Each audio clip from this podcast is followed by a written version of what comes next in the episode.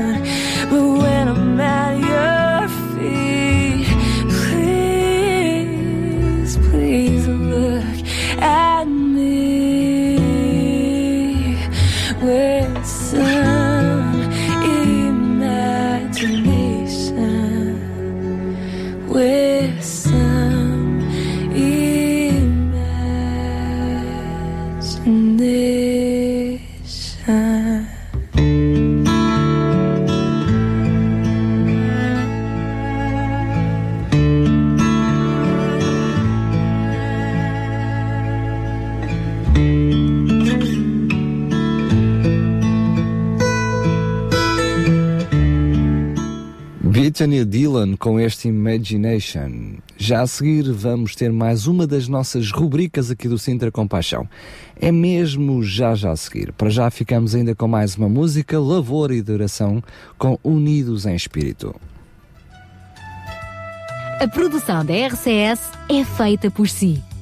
Entre no facebook.com barra Rádio RCS e visite-nos.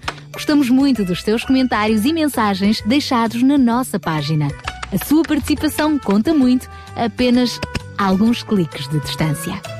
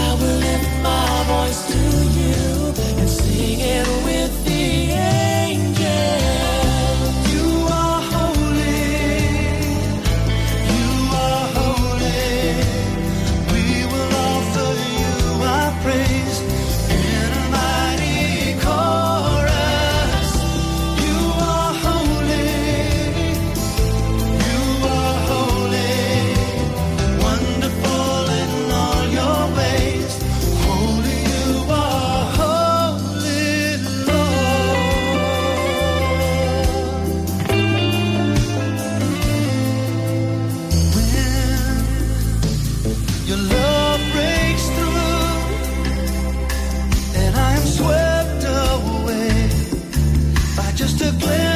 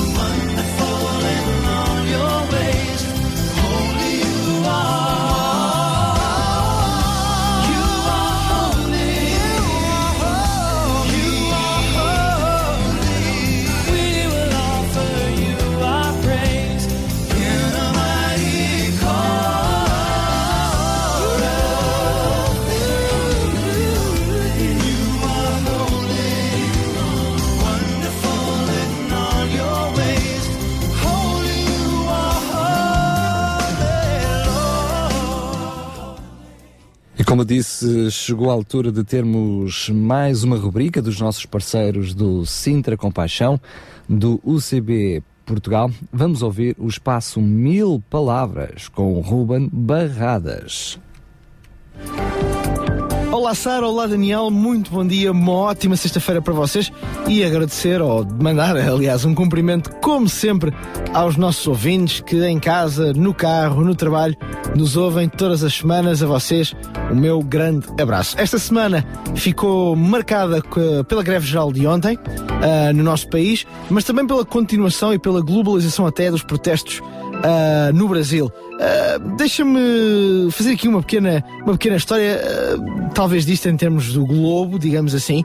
Aquilo começou, o movimento começou de certa forma com a Primavera Árabe, a seguir tem repercussões nos, em muitos dos países uh, ocidentais, com pessoas a virem para a rua, nomeadamente pelas, por questões económicas, que é exatamente o mesmo que acontece em Portugal.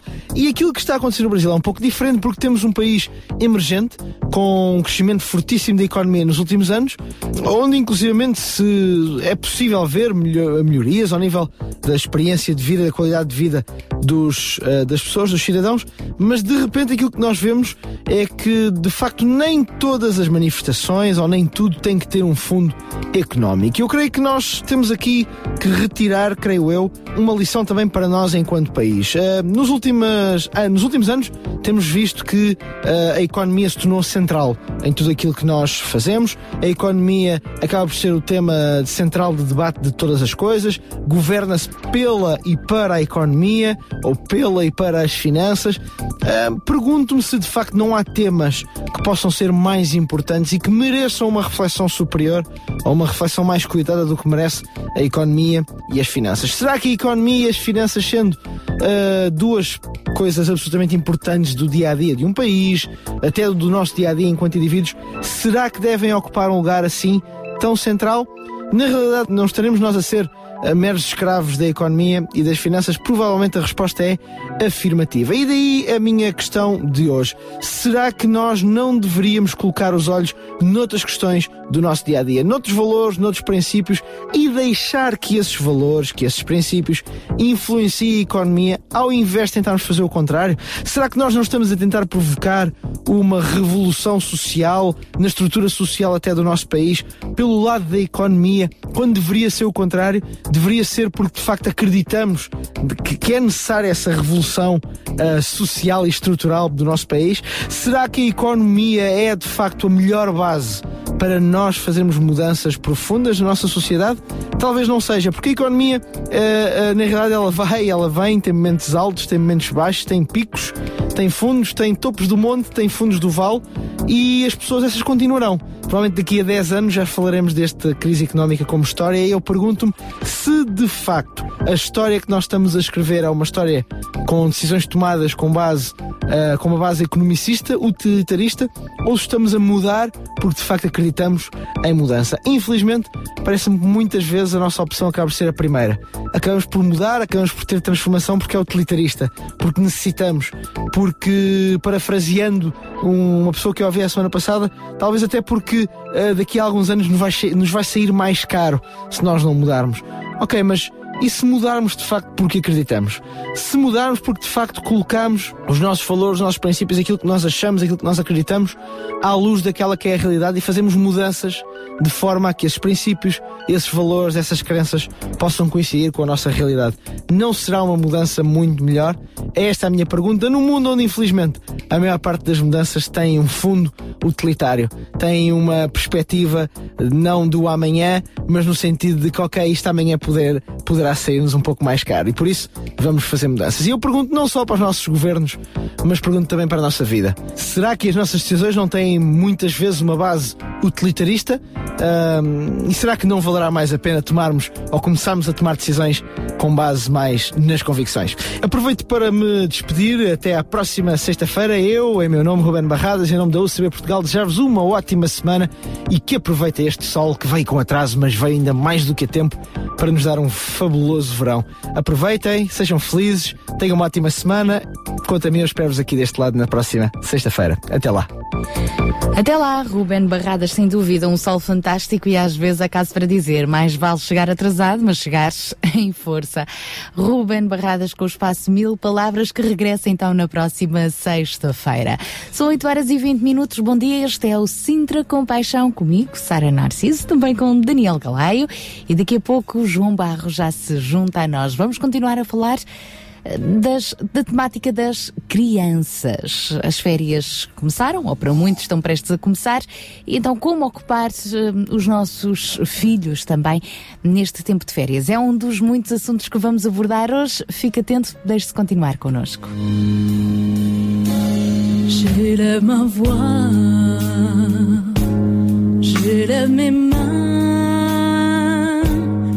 je lève ma vie vers toi comme une offrande. Dieu prend ma voix, Dieu prend mes mains, Dieu prend ma vie, elle t'appartient comme une offrande. C'est mon offrande. Tout ce que j'ai je suis, ce que je voudrais devenir,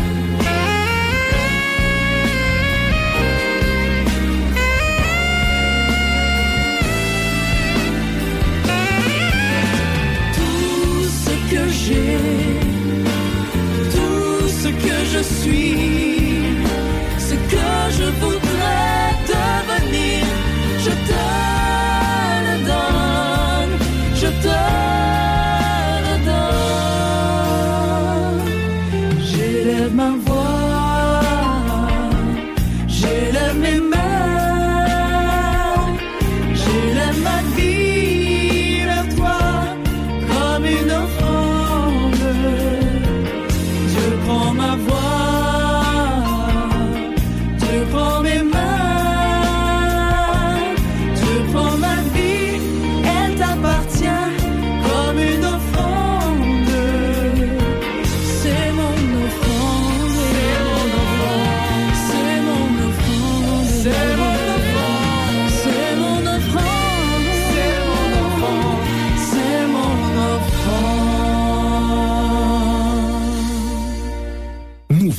91.2.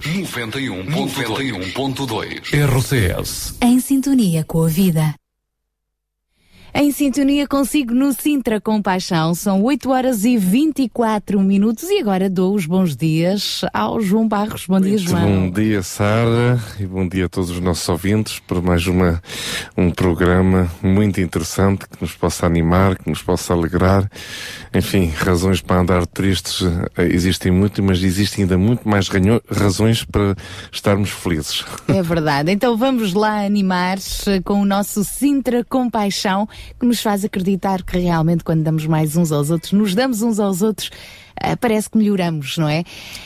Hoje vamos continuar a falar sobre esta temática que começou no Dia Mundial da Criança. Sim, uh, o mês todo acabamos por dedicá-lo à, à criança e e de facto abordamos aqui, até seria interessante, acho eu, fazermos aqui um, um, um pequeno apanhado daquilo que uh, já, foi, já foi dito nestes uh, três sábados, já vamos no, portanto, no, no, no quarto, quarto, sábado.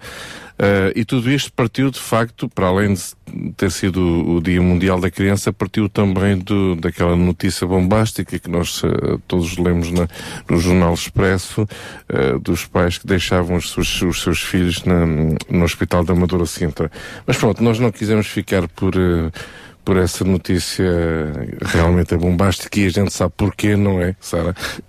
Acabamos sempre por entender que os jornalistas gostam de notícias que atraem a atenção. Nós, mas às hum, vezes, mas às vezes é importante, é importante, é fundamental, porque senão há muitas coisas que nos passam ao lado, é verdade. Uh, mas não podemos realmente ficar por aí e, em geral, a maior parte das vezes as pessoas acabam só por ficar por essa notícia bombástica. E nós, uh, ao longo do mês, realmente uh, aproveitamos para desenvolver aqui mais profundamente esta questão da criança e, sobretudo, os seus fundamentos, a forma como nós os educamos, como nós os vemos crescer no nosso contexto familiar e na sociedade de hoje que não, não, não reúnem realmente as condições ideais para que as crianças possam crescer da melhor forma. E, portanto, fomos mais a fundo sobre os fundamentos e, e esses fundamentos tinham a ver com eh, momentos importantes da vida de uma criança, não é? E depois já percebemos que, enfim, no, no lugar de focarmos todos na criança como, uh, vamos lá, alvo de solidariedade, não é? Parece que toda a gente agora lembrou-se que existem crianças neste, neste país e vamos fazer alguma coisa por elas, vamos fazer alguma coisa por elas. É realmente é a mensagem que parece que anda aí a disparar por tudo quanto é canto. É, percebemos que realmente a criança e o adolescente é solidário. Quer dizer, é, acabamos por entender que existe um coração generoso na criança e no adolescente, e não só, obviamente, mas pronto, tratando-se uh, das crianças e, e, dos adolescentes. Hoje, tendo em conta que praticamente e concretamente a escola terminou, aí temos dois meses e meio de férias e o que fazer com crianças e adolescentes é que não têm mais nada para fazer a não ser estarem em casa. Pois uh, pensamos que realmente podia ser algo muito útil neste programa e neste mês abordar esta questão. Tantos pais, uh, no fundo, acabam por, por viverem, não é, no seu dia a dia, o que fazer a não ser deixar os nossos filhos em casa e a gente já sabe o que é que isso quer dizer deixar os nossos filhos em casa. É televisão, internet, jogos eletrónicos. é? Todos nós tivemos também, enfim, na, na nossa geração, vamos lá assim dizer, se calhar foi mais uh, berlindes e jogar à bola e sei lá o quê. E era as meninas brincar, bonecas. Brincar ali na rua com os nossos vizinhos. Exatamente, exatamente. Agora as coisas mudaram, não é? Portanto, este programa nós queríamos aqui, de facto, abordar esta, esta questão e de alguma forma, uh, não de forma exaustiva, mas pelo menos uh, uh, pelas linhas principais, nós gostaríamos aqui de ajudar os nossos ouvintes a, a refletirem sobre algumas possibilidades, algumas ideias, algumas oportunidades, não é? E não olhar para estes dois meses e meio, três meses, enfim, de de, de, férias, mas que no fundo eh, são meses de, de estarem parados, literalmente, mas eh, dois meses e meio, três meses de investimento na vida dos nossos filhos. Agora, como, aonde, com quem, uh, essa, essa é a nossa, a nossa preocupação, o nosso desafio. É esta a temática de hoje. Muito bem, então depois no fórum de- das 10 de- às 11 da manhã vamos voltar a este assunto. Para já, vamos receber uma daquelas amigas sempre bem dispostas. Vamos, a nossa Marta Watson. Vamos lá, olá, bom dia, Marta. Martinha? Mais um espaço Weekend. Weekend, e eu também queria poder. Eu também queria poder. Vamos já, vamos já tentar então entrar em contacto com a Marta. Entretanto, enquanto estamos aqui a tentar recuperar uh, a Marta uh, para ela poder nos trazer este espaço, lembramos que ao longo da manhã, sempre que quiser, partilhe connosco, participe, ligue para o 21910 6310, 21910 6310. Envie-nos um SMS para o 960 37 20 25, 960 37 20 25, ou então ah, pode também entrar em contacto connosco através do nosso facebook.com barra rádio RCS. E agora sim, vamos então tentar receber a Marta com o espaço Weekend.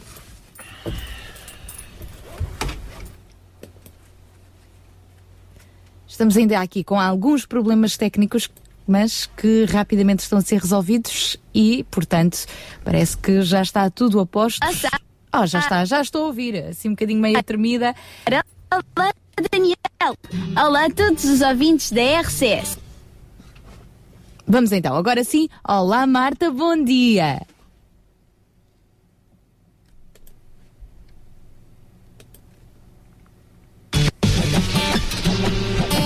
Olá, Sara. Olá, Daniel. Olá a todos os ouvintes da RCS. Eu sou a Marta da UCB Portugal e estamos aqui para mais um weekend. Bem, o pensamento de hoje tem por base uma frase que li por aqui que talvez muitos até conheçam. E a frase é: Esta é a mensagem que ouves desde o início. Amai-vos uns aos outros. O amor é um tema polémico, pessoal. Sim, é verdade. Para muitas culturas, o amor é a base da comunidade que a torna forte.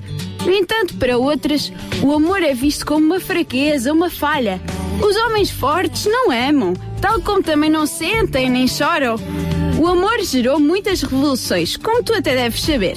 E além de ser um sentimento que geralmente é bem visto, também já matou muitos por amarem o errado. Alguns amam as coisas, mas não é desses que estamos a falar agora. Amar é, no fundo, mais do que um sentimento. É uma posição, uma escolha. Se escolhemos amar, em vez de odiar, estamos a afirmar-nos perante todos como tendo uma atitude em relação à vida. E este pode ser o princípio muito importante para vivermos em compaixão. Amar é mais do que estar apaixonado, gostar dos nossos amigos, namorados, família, amar a vida, amar os outros, mesmo aqueles que ainda não conheces, é afirmar que acreditas que somos todos iguais, que partimos, vamos todos para o mesmo sítio e por isso, aqui na Terra, o mais importante é estarmos juntos, apoiarmos-nos uns aos outros, com igualdade e justiça. Por isso, olha, ama todos, decide amar. Adeus, Sara, adeus, Daniel, adeus a todos os amigos e ouvintes de Sintra Compaixão.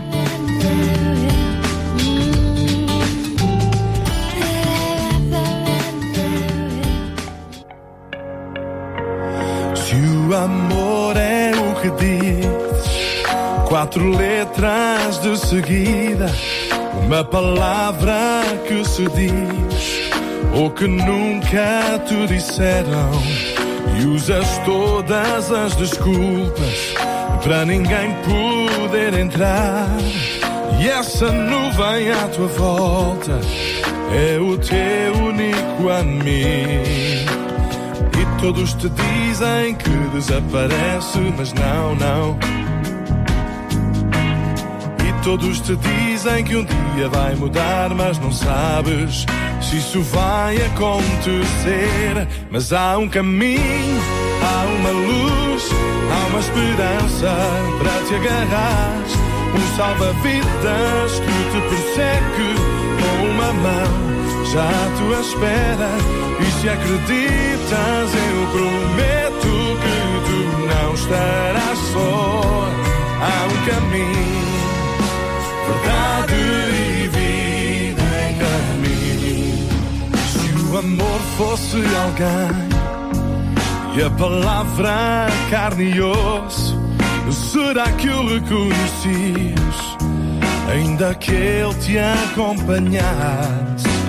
Pensas que estás só, tens a te virar sozinho, sozinho. Será que há alguém que te ajude quando cais, pois não sabes se te consegues levantar? Mas há um caminho, há uma luz, há uma esperança para te agarrar. Um salva-vidas que te persegue com uma mão já à tua espera. E se acreditas, eu prometo que tu não estarás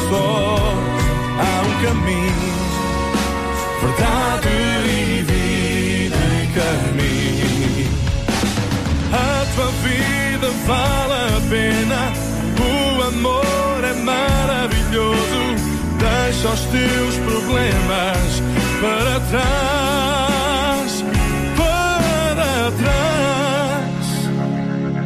Se o amor fosse sem palavras, eu estaria como tu. Mas é muito mais do que isso. Ele está à tua espera. Mas há um caminho, há uma luz, há uma esperança para te agarrar. Salva-vidas que te persegue com uma mão já à tua espera. Que se acreditas, eu prometo que tu não estarás só. Há um caminho há um caminho, há um caminho.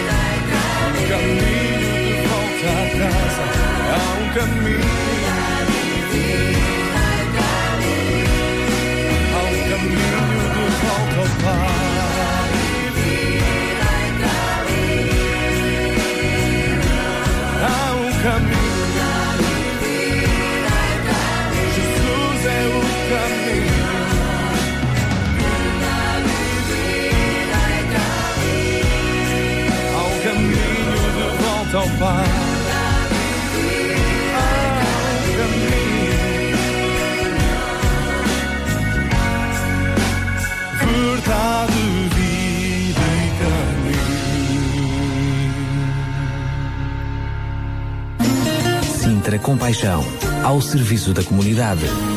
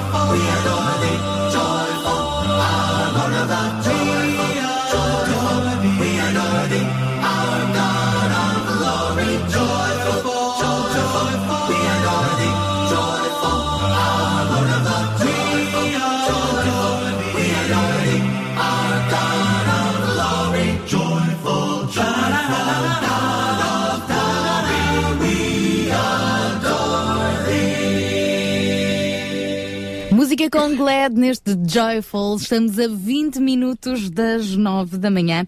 E no Sintra Compaixão de hoje queremos dar os parabéns à Associação Juvenil A Ponte.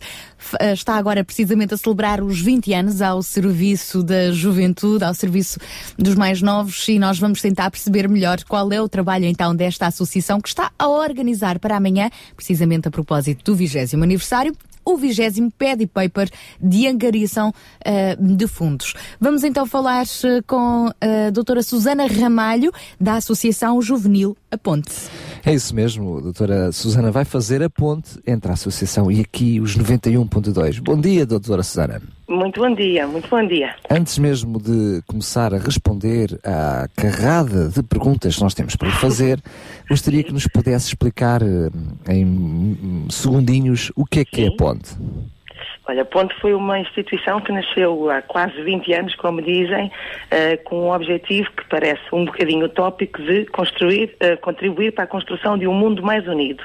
É assim que consta nos nossos estatutos e é aquilo que há 20 anos tentamos, tentamos fazer, eh, não de uma forma utópica, mas de uma forma muito concreta, através da. Da construção de pontes, daí vem o nome da nossa instituição, de construção de pontes entre todos, entre, em primeiro lugar, entre aqueles que se dedicam à vida da associação, e já somos algumas dezenas, e depois a todos aqueles que são os nossos utentes e aqueles que participam nas nossas atividades. Portanto, construir pontes, no sentido de construir relações que nos edificam e que nos fazem crescer eh, a, cada, a cada um de nós. Que tipo de atividades, já sabemos que amanhã vai eh, decorrer, o 20 Paddy Paper, mas que outro tipo de atividades é que são desenvolvidas pela associação? Olha, a associação nasceu sobretudo para desenvolver atividades mais de cariz eh, solidário, né? no âmbito da solidariedade social. Eh, não podendo referir todas, porque 20 anos já são muitas atividades, creio que neste momento poderíamos destacar aquela que foi a nossa primeira atividade, que é um, um ATL, portanto um Centro de Atividades de Tempos Livres para crianças do primeiro ciclo e que funciona atualmente na Serra das Minas e que sentimos que vai muito ao encontro das, das necessidades das famílias, porque as famílias não têm onde deixar as suas crianças depois do período escolar. Portanto, existimos desde o primeiro dia da associação que o ATL existe e continua a funcionar.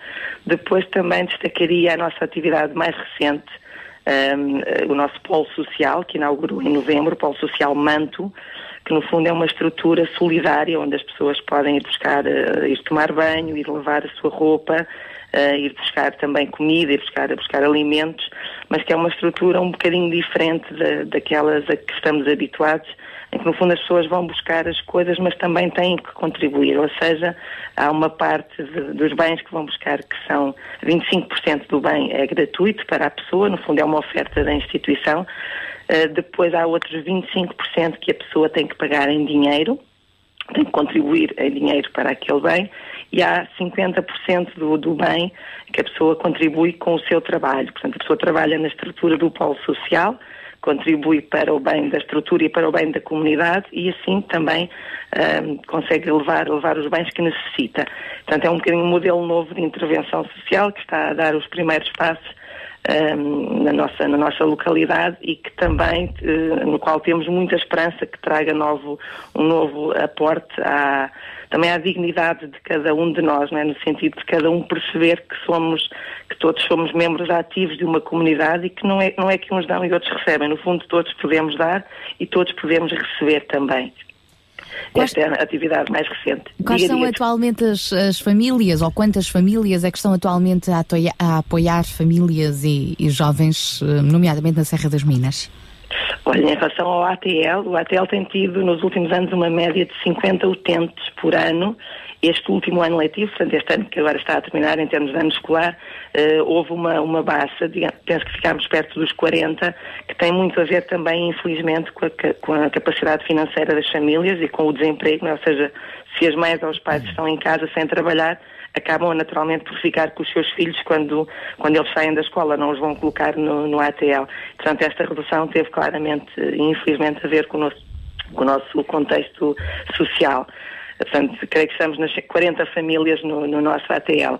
Em relação ao polo social, eh, neste momento, creio que os números rondarão as 20 famílias.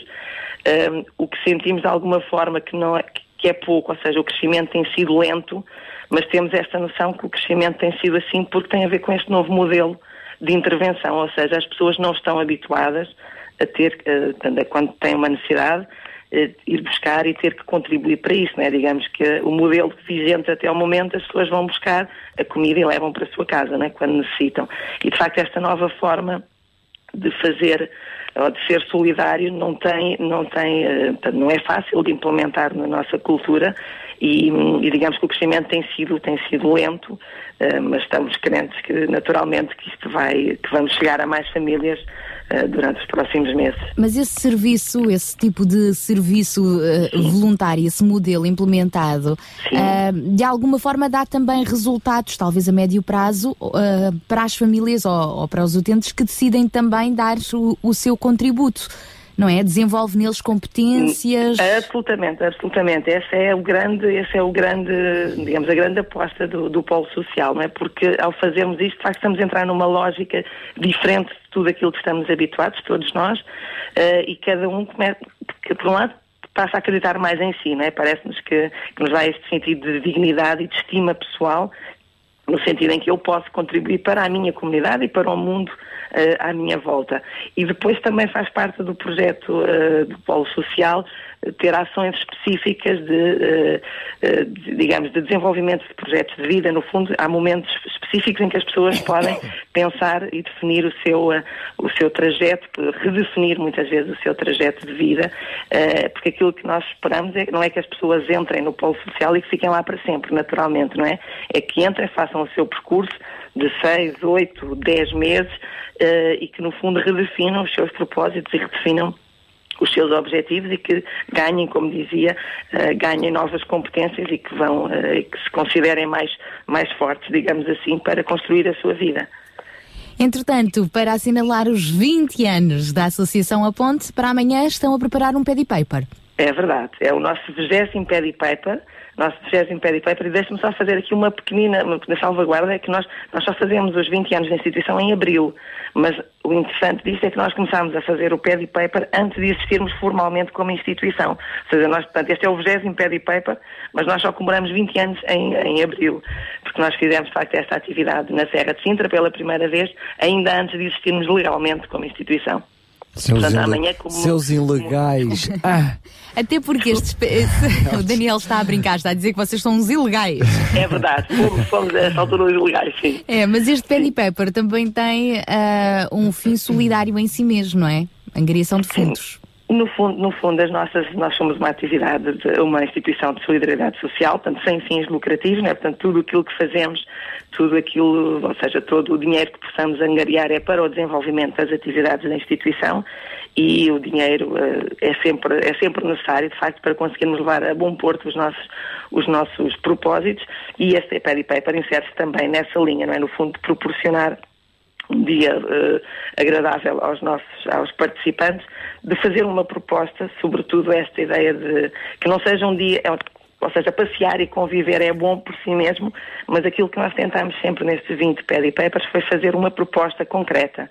Portanto, cada Paddy Paper tem um tema, este é o vintage, portanto brincámos aqui com a questão dos 20 anos eh, e tem este, este, este nome e a proposta é exatamente brincar com a excelência daquilo que é vintage, com aquilo que é, que é, já, que é já antigo, mas que por ser antigo não se torna, eh, não se torna obsoleto, mas que antes se torna, se vai, vai aprimorando a sua excelência, digamos, e que vai melhorando, melhorando com o tempo. E de facto a ideia aqui é celebrar aquilo que a ponte eh, sabe fazer ou quer fazer melhor, que é celebrar os bens relacionais, não é? Esta questão das, das relações eh, entre nós, as relações que nos fazem mais pessoa, acreditamos nós assim, que nos fazem mais, mais felizes também, e no fundo são 20 anos a celebrar a celebrar os bens, eh, a relação que construímos entre, entre nós todos os dias e em particular neste dia do Paddy Paper em que fazemos essa proposta às pessoas, né? que mais do que qualquer outro tipo de bens que possamos ter na nossa vida, os bens relacionais são de facto aquilo que nos faz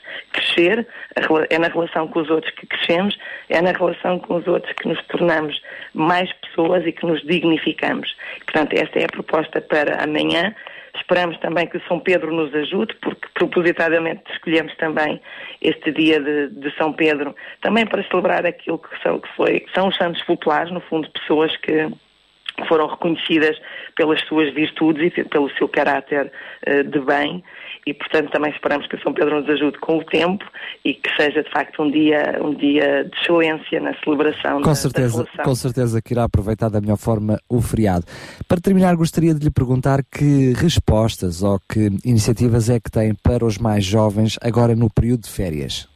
Olha, temos as nossas colónias de férias, que também já celebramos há, há alguns anos, e que no fundo são quatro semanas de atividades eh, para jovens dos 6 aos 16, portanto que estão no seu período de férias escolares e que podem passar connosco todos os dias eh, em atividades, como tem à praia, ao campo, aos, aos parques, aos museus. período? Desculpe? O período, qual é o período que... que- O período começamos eh, na segunda-feira, portanto acabamos o Paddy Paper e começamos as colónias de férias logo dia próxima 1 de julho. Uhum. Já na próxima segunda-feira, começa a Já na primeira próxima semana. segunda-feira e são exatamente quatro semanas. Portanto, eu não sei exatamente o dia, creio que termina a 26. Mas a e 26. ainda tem inscrições abertas ou... Ainda temos inscrições abertas, ainda teremos algumas vagas para quem esteja aí sem saber o que fazer, o que fazer eh, aos filhotes nas próximas semanas. Ok, então para o mês de julho fica esta sugestão, é um assunto ao qual nós já vamos voltar no nosso Sintra Compaixão de hoje, para já fica esta primeira sugestão lançada da Associação ao Ponto. Quais são então os vossos contactos para quem estiver interessado em saber mais informações sobre esta ou outras iniciativas vossas? Muitas vezes o contacto mais fácil é o e-mail, o aj.1 arroba gmail.com, porque esse está sempre disponível. Eh, portanto, aj.1 ponte, Ponte. ponte 1, algarismo 1 no final, arroba gmail.com. E depois temos os telefones 938 115 938 e o 21 926 0144. Podemos repetir só mais uma vez os contactos? 938 115 938, é fácil decorar este, e o 21 926 0144. Muito obrigada então e que amanhã Obrigada, tenham um nós. excelente Paddy Paper. Muito obrigada, um bom dia também para bom dia. Obrigada. A Associação Juvenil A Ponte, então, que esteve aqui a partilhar também connosco um pouco deste trabalho social com os mais jovens e com as famílias e, portanto, ficou também aqui esta chamada para a, possibilidade de ocupar as férias dos seus tempos, dos tempos livres, portanto, dos seus filhos, porque não, nestas atividades. Já voltamos a conversar, para já ficamos com os Voice of Glory.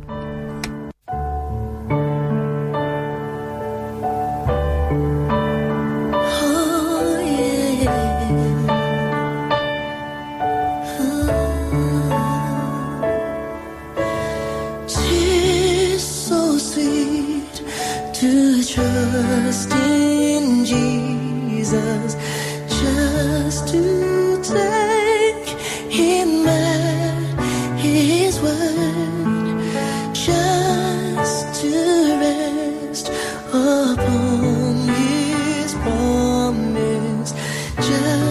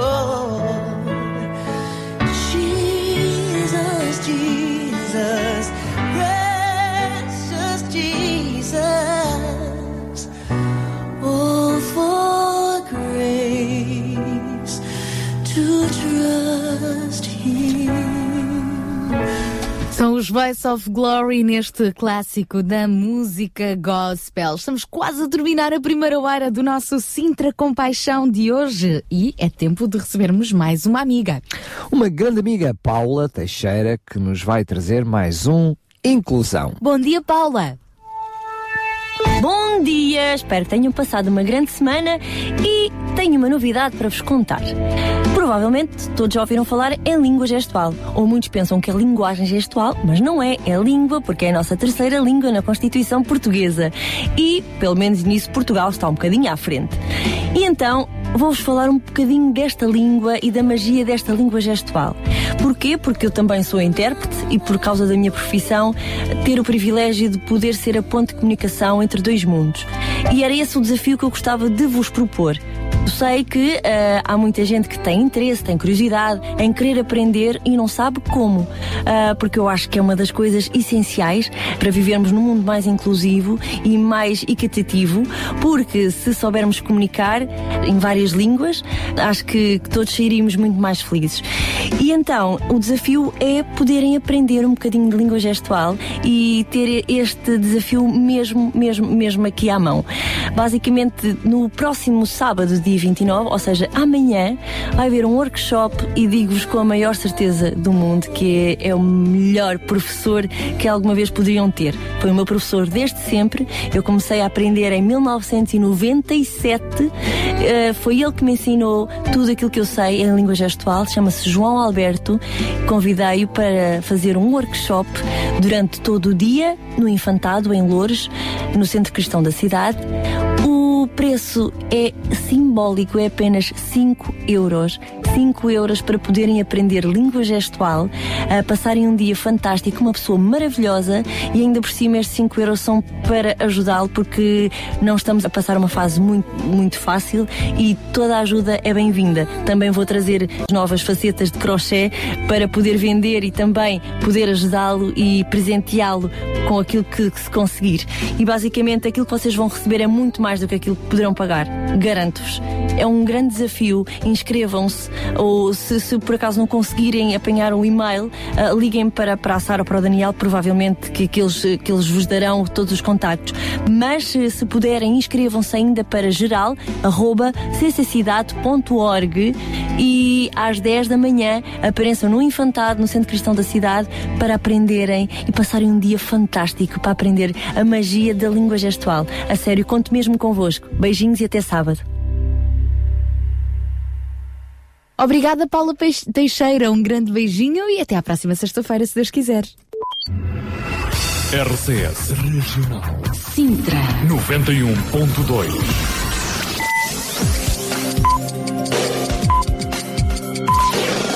São 9 horas. Bom dia.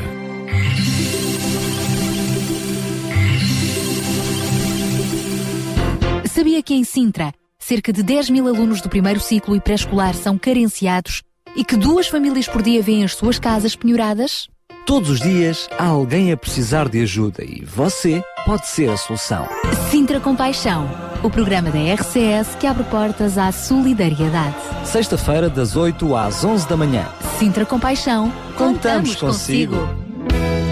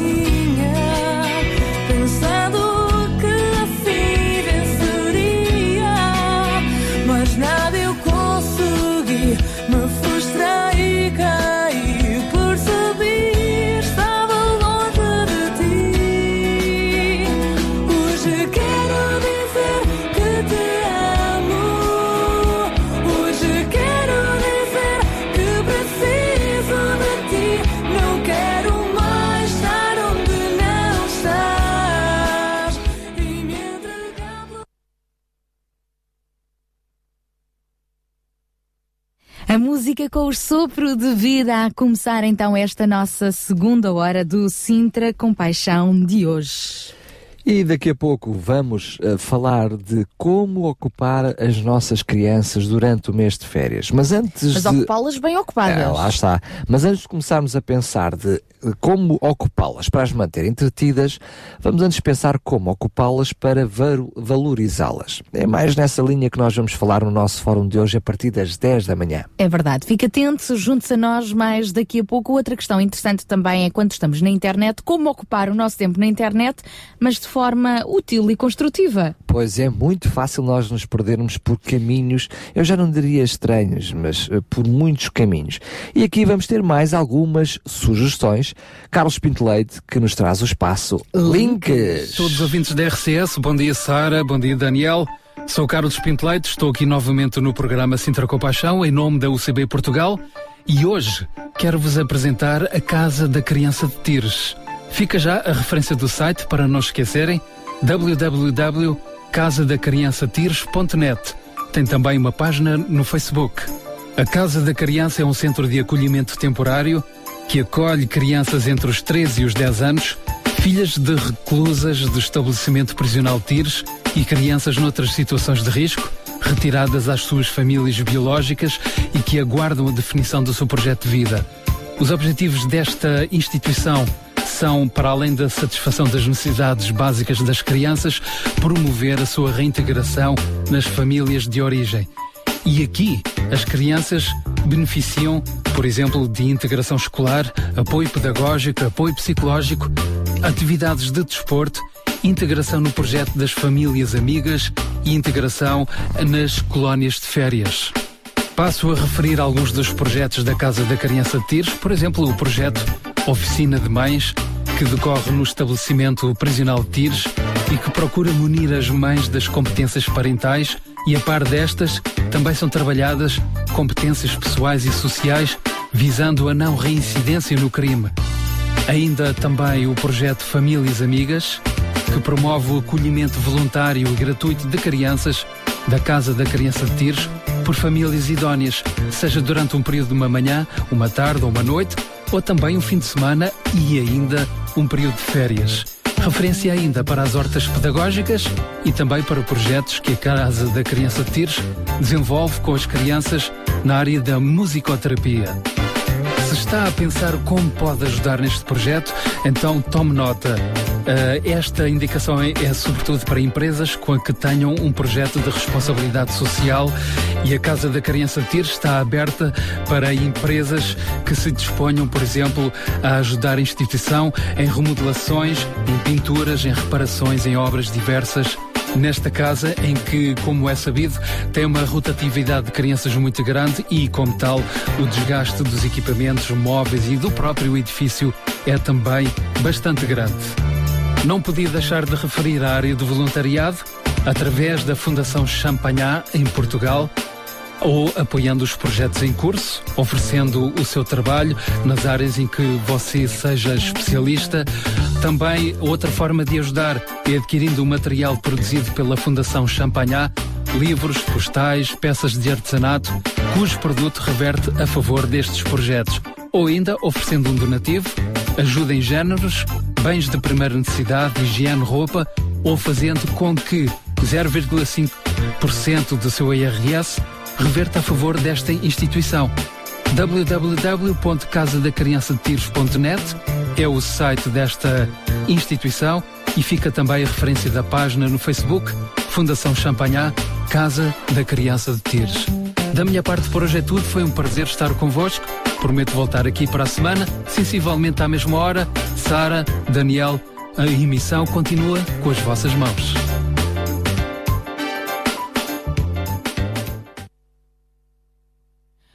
9 horas e 7 minutos. Um grande beijinho então para o nosso amigo Carlos Pinto Leite. Eu quero deixar aqui também uma mensagem, um beijinho Deixa, para a Mónica, a Mónica Freitas, que nos mandou uma mensagem. Uh, Bom dia, Sara. A minha filha tem 14 anos, moram na mina.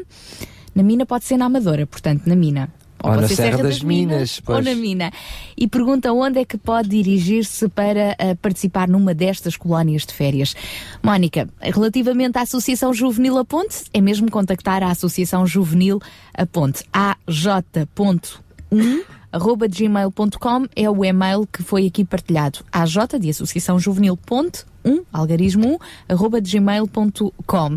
São, ao longo do nosso programa de hoje, também vamos deixar aqui mais algumas ideias. A própria Câmara Municipal de Sintra uh, e o Instituto Português da Juventude também têm uma série de atividades que propõem para os uh, adolescentes, para os mais jovens, poderem ocupar uh, a sua, o seu tempo livre de alguma forma útil. Na próxima hora vamos também falar de acampamentos, portanto é uma questão da Mónica ficar atenta ao que vamos partilhar por aqui. A Associação Remarte também está aí a preparar um acampamento para um, adolescentes. O das crianças já começou.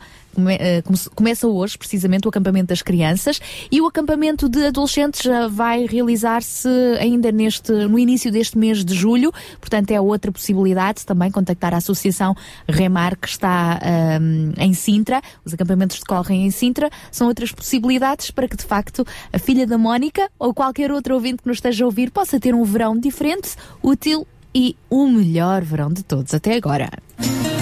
Sintra Compaixão, uma voz amiga.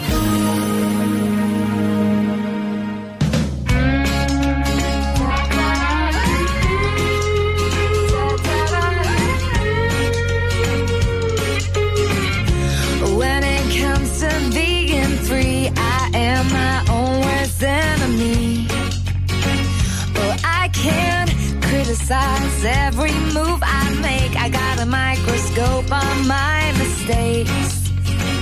And I still glory from the one who made me me.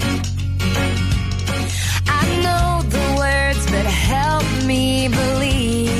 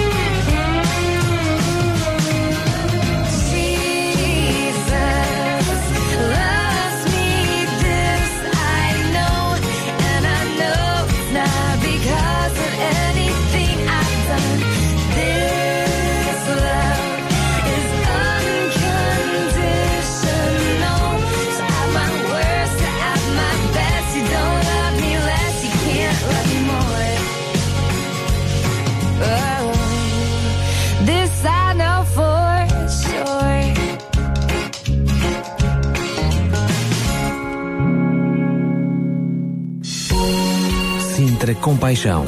Paixão por Cristo e compaixão pelas famílias do Conselho de Sintra.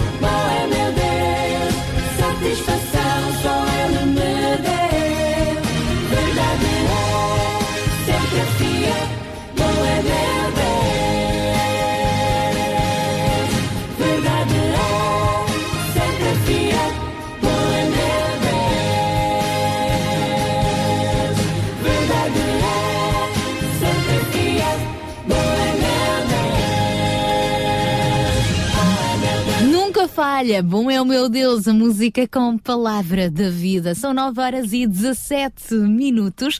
Continuamos hoje no nosso Sintra com paixão a conversar um pouco mais sobre a temática das crianças, dos adolescentes, do crescimento, da formação deles. E a música, João Barros, também tem aqui um papel preponderante. Olha, sem dúvida, Sara, eu, eu posso falar aqui não só como, como músico, eh, porque na realidade não, não sou músico, eh, mas sim como, como pai eh, de um filho que começou a desenvolver as suas atividadezinhas também a nível da música, com amigos, claro, na igreja, e depois eh, lá se foi inscrevendo em algumas atividades eh, para, para os teens, eh, adolescentes do Instituto de Cancione, e pronto, e, e amanhã termina ele com, com um curso ministerial eh, a nível da música no Instituto uh, Cancione. Portanto, eh, acho que há, há aqui uma, a nível da- da- das crianças e adolescentes, uma sensibilidade para as questões artísticas e sobretudo musicais, neste caso,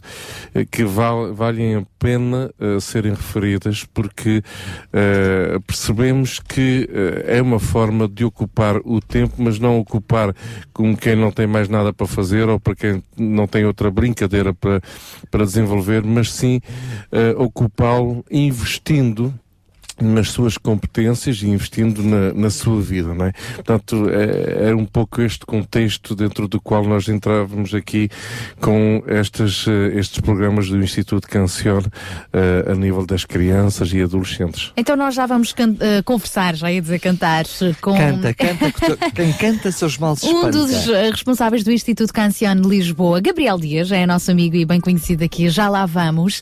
Para já ficamos precisamente com uma das vozes internacionais deste grupo Cancione. Ele chama-se Daniel Calvetti, neste tema lá a última palavra. Dame de tu eterna paz, dame el don para esperar. Ayúdame a confiar en ti porque mis fuerzas no puedo más. Dame de tu eterna paz, dame de tu eterna paz, dame el don para esperar. Ayúdame a confiar en ti porque mis fuerzas no puedo más. Tú eres mi sustento, Señor. Tú eres mi sustento.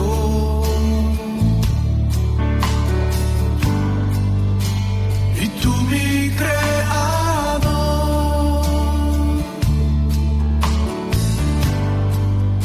y la última palabra la tienes tú. Haz que brote en mí, Señor. Haz que brote en mí tu respuesta, oh Dios. No quiero darme, no quiero darme en mi humano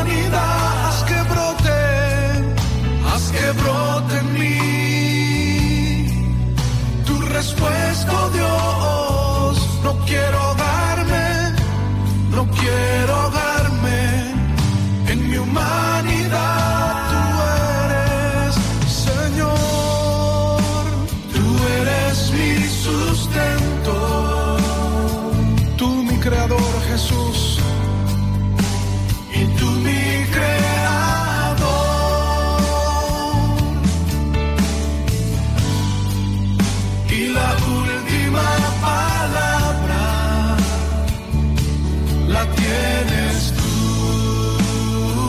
Daniel Calvetti é mais um dos músicos do grupo Cancione. Este Instituto Cancione que já existe em eh, mais de 80 cidades em todo o mundo. Está presente em três continentes, pelo menos, ah, na América, na Europa e já chegou à África também. Em Lisboa temos o Instituto Cancione de Lisboa que aposta também na formação musical, mas é muito mais do que uma escola de música. Até porque o lema é paixão por Deus, integridade pessoal e compaixão pelas almas. A compaixão também está aqui presente. E é uma forma também de darmos eh, oportunidade aos mais jovens de desenvolverem os seus talentos musicais e, e fazerem da, da arte, da música também, porque não um instrumento de compaixão. Para nos falar sobre este assunto, temos, temos já connosco hoje o Gabriel Dias, que é, portanto, um dos responsáveis pelo Instituto Cancione de Lisboa e também por fazer a ponte para o Instituto Cancione em África. Olá, Gabriel, bom dia. Oh, bom dia. Que, que gusto estar convosco. Um, según te, que no conseguía oír voz. Um, es un cumprimentar aí meu amigo. Gabriel, E- nós estamos a ouvir com muitos cortes. Aqui a rede não deve estar no seu melhor. É A ver, a ver, a ver. vou melhor ir aí para a janela e tentar falar ver, pelo- agora- A ver, a ver, a ver, a Agora consegui servir. Gabriel, acho Melhorou? que sim. Melhorou. Sim, sim, Portanto, sim. o Gabriel estava a dizer que esteve algum tempo ausente. Exactamente, estive con tiempo ausente y, este, y, mm, y fue realmente un privilegio poder estar hoy con Bosco y oír voz a voz. Ah, mm, y también aquí la voz de mi amigo João. ok, entre tanto, eh, sí, es un, es un gozo muy grande poder ah, desenvolver o, a, a música por, eh, no meio das crianças, no meio dos adolescentes e ter sido simplesmente um instrumento para para que isto seja uma realidade. Pelo menos eh, naquilo que corresponde me, uma cooperação com a África. Eh, o Instituto Canciones é uma escola de música, como, como tu bem, bem anunciaste, em várias partes do mundo, em três continentes, e ao desenvolver os, os talentos dos jovens, os talentos das crianças, podemos encontrar eh, gran potencial. E há um, há um alguém que foi realmente o primeiro músico que podemos encontrar desde nossa criação. Eh, gosto do salmista David, ao hum, preferir-se a Deus em, em, em seu salmo, dizendo: Instrue-me, ó Deus, desde minha juventude, tu me instruíste e continua a anunciar os teus prodígios. Agora que estou velho e de cabelos brancos, ó Deus, não me abandones, pois tenho que contar a esta geração e às que hão de vir o teu poder e a tua força. Ah, este salmista, este homem que tentou comunicar-se por meio do seu instrumento eh, com Deus, eh, trouxe realmente uma ligação eh, no espírito do ser humano para com Deus. Por isso a música é, é algo fantástico. Agora, eu, ao longo dos meus eh, 20 anos, não de músico, sino de estar casado com a música, eh, com um músico, né? Minha esposa ela é professora e também coordenadora do Instituto Canção aqui em Lisboa. E estamos juntos, aqui à volta da mesa, partilhando e ouvindo a, a rádio. E hum, se calhar poderia ser a mais indicada para dar-te, pelo menos, na parte técnica e no desenvolvimento do, do- da música na criança eh, os, eh, os favores que trazem. Eu vejo as crianças como uma, uma, uma terra preciosa, eh, nova, onde podemos semear esperança, princípios, valores, eh, podemos eh, semear tudo aquilo que esteja à nossa volta e como boa terra e com, e com sem ser adulterada, sem, sem ser eh, se já se não tem sido usada ela como nova vai dar esse fruto que acaba de cair. Por isso, quando semeamos numa criança, estamos a semear para toda uma vida. Eh, o contrário, às vezes, quando queremos semear uma pessoa mais crescida, mais adulto, né? Eh, queremos que semear alguns princípios, alguns valores ou algo, e custa muito mais, porque já foram terras completamente que foram dadas voltas muitas vezes ao longo da vida, e, e depois os frutos não são tão, tão firmes eh, como a de uma criança e um adolescente. Né? Então, olha, o que acham vocês se eu posso passar o, o contato para a Laura? Podemos. te- Sim, podemos terminar este apontamento com a nossa ah, Laura Dias, então. Ok. Gabriela, obrigada. Não, um forte abraço, beijinhos aí para vocês. Beijinhos. Laura Dias, que é música. Olá. Olá, Laura, bom dia. Bom dia. Laura, temos estado hoje aqui a falar da questão da, da criança ao longo deste, deste mês e, neste caso específico, lembramos também de contactar o Instituto Cancion porque vocês têm ah, uma turma que aposta especificamente nas crianças, não é? O Cancion Kids. Exatamente. Estamos a trabalhar já há cinco anos aqui em Portugal e passado muitas crianças por nossas mãos. Tem sido muito bom. E a formação das crianças é integral, não é?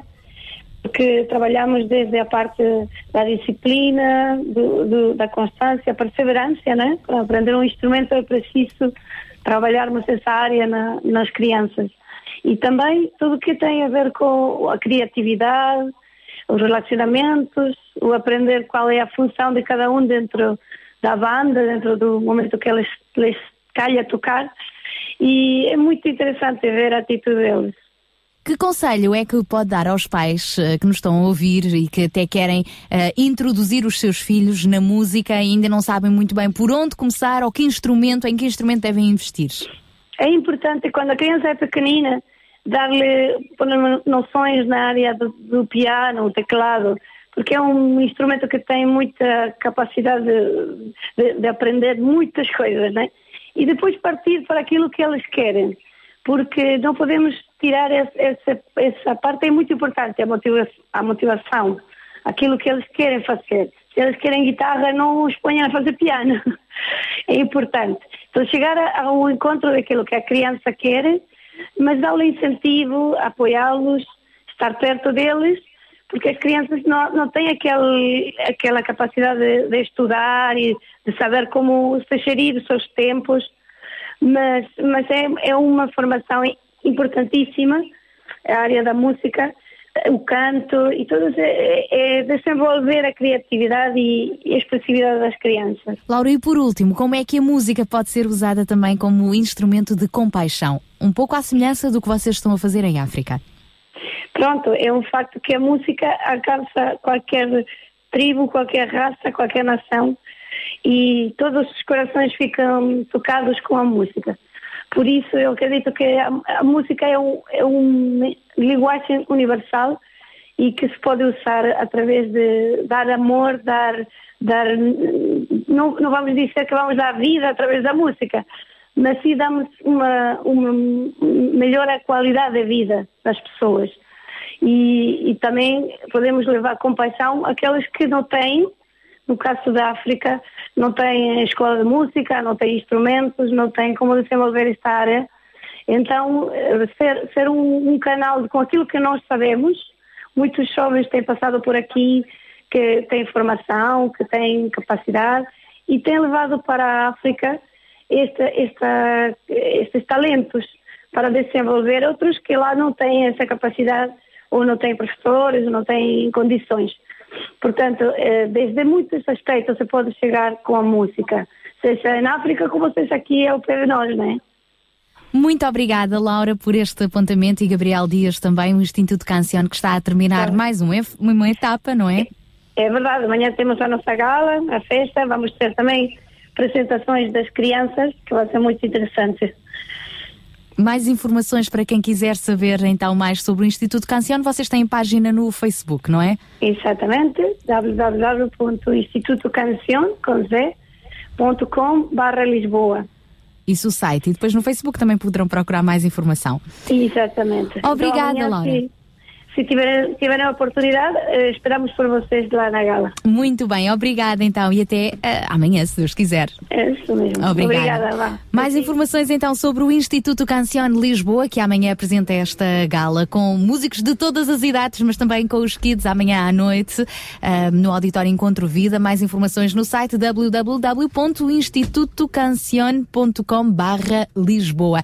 E um dos grandes músicos que está por detrás desta escola de música, que mais do que música pretende formar em cada criança, em cada jovem, um coração de verdadeiros adoradores, adorarem a Deus também com a música e dela fazerem instrumento, serem um instrumento de compaixão, é Marcos Witt. Antes ainda de recebermos então as mulheres de esperança, ficamos precisamente com Marcos Witt neste tema Tu Fidelidade, ele que é o coordenador a nível internacional de todos os institutos Cancione.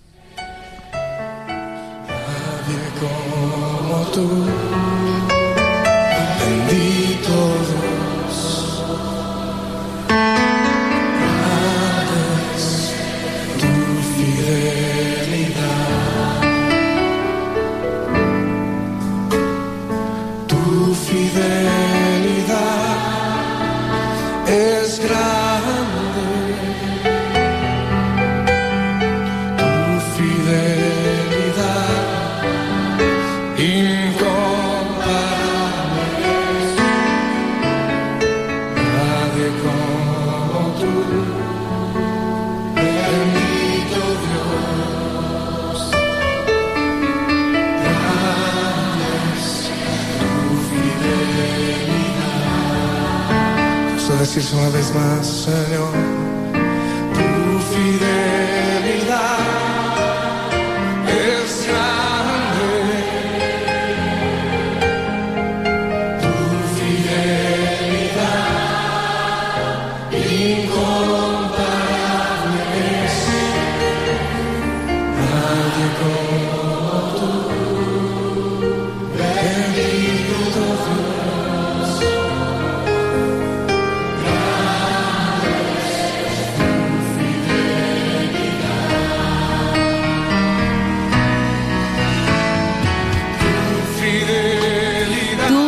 Tu fidelidade és grande, é música com Marcos Witt e agora sim é tempo de avançarmos para as mulheres de esperança, Sara Catarino e Sónia Simões, que hoje ah, nos vão falar também ah, de outro tema ligado à orfandade e à adoção. Vamos recebê-las com um grande bom dia. Mulheres de Esperança. Música, entrevistas, temas do seu dia a dia. Para mulheres que teimam em ter fé na vida. Olá, querido ouvinte, aqui estamos nós no horário habitual para fazer-lhe companhia e partilhar consigo o nosso coração. No que me diz respeito, é sempre com muita alegria que passo consigo estes momentos preciosos e, seja qual for o tema que abordemos, fazemos-lo sempre a pensar em si.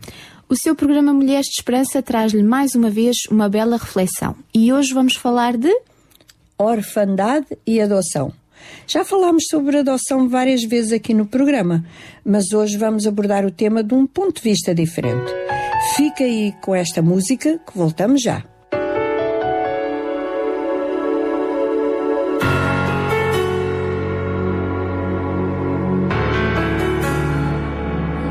Podias não ter vindo e deixado o mundo sofrer, deixar-nos vaguear perdidos e só. Podias facilmente dizer isto é demais. Podias ter seguido outro caminho. Mas para nossa surpresa, tu escolheste vir morrer para mostrar amor e para provar que só tu és Deus. Por causa do amor, o mundo inteiro mudou. Virou-se a página e a história foi escrita de novo para sempre. Por causa do amor, eu tenho eternidade. Porque tu me deste aquilo que eu sei jamais merecer. Como imaginar o preço que pagaste por causa do amor? Há uma esperança onde havia escuridão e uma luz que nos conduz ao lar. E a vida que vivemos, nem a morte pode destruir, pois tua graça e amor não nos deixará. Por isso vim honrar aquele que esta dádiva deu, o único que é digno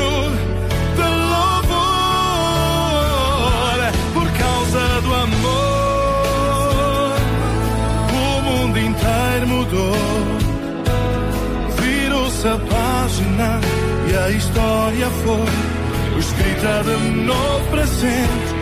Por causa do amor, eu tenho eternidade. Porque tu me deste aquilo que sei jamais merecer. Como imaginar o preço que pagaste por causa do amor. O céu aguarda paciente pelo amanhã, como prometeu. Por causa do amor, o mundo inteiro mudou. Virou-se a página e a história foi escrita de novo para sempre.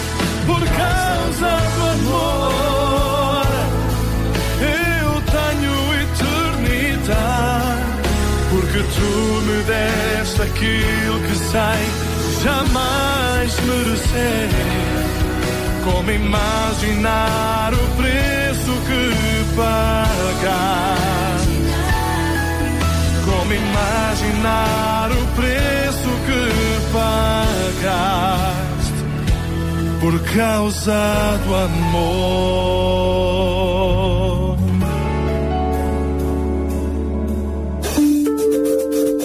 Agora o seu programa Mulheres de Esperança está disponível na internet.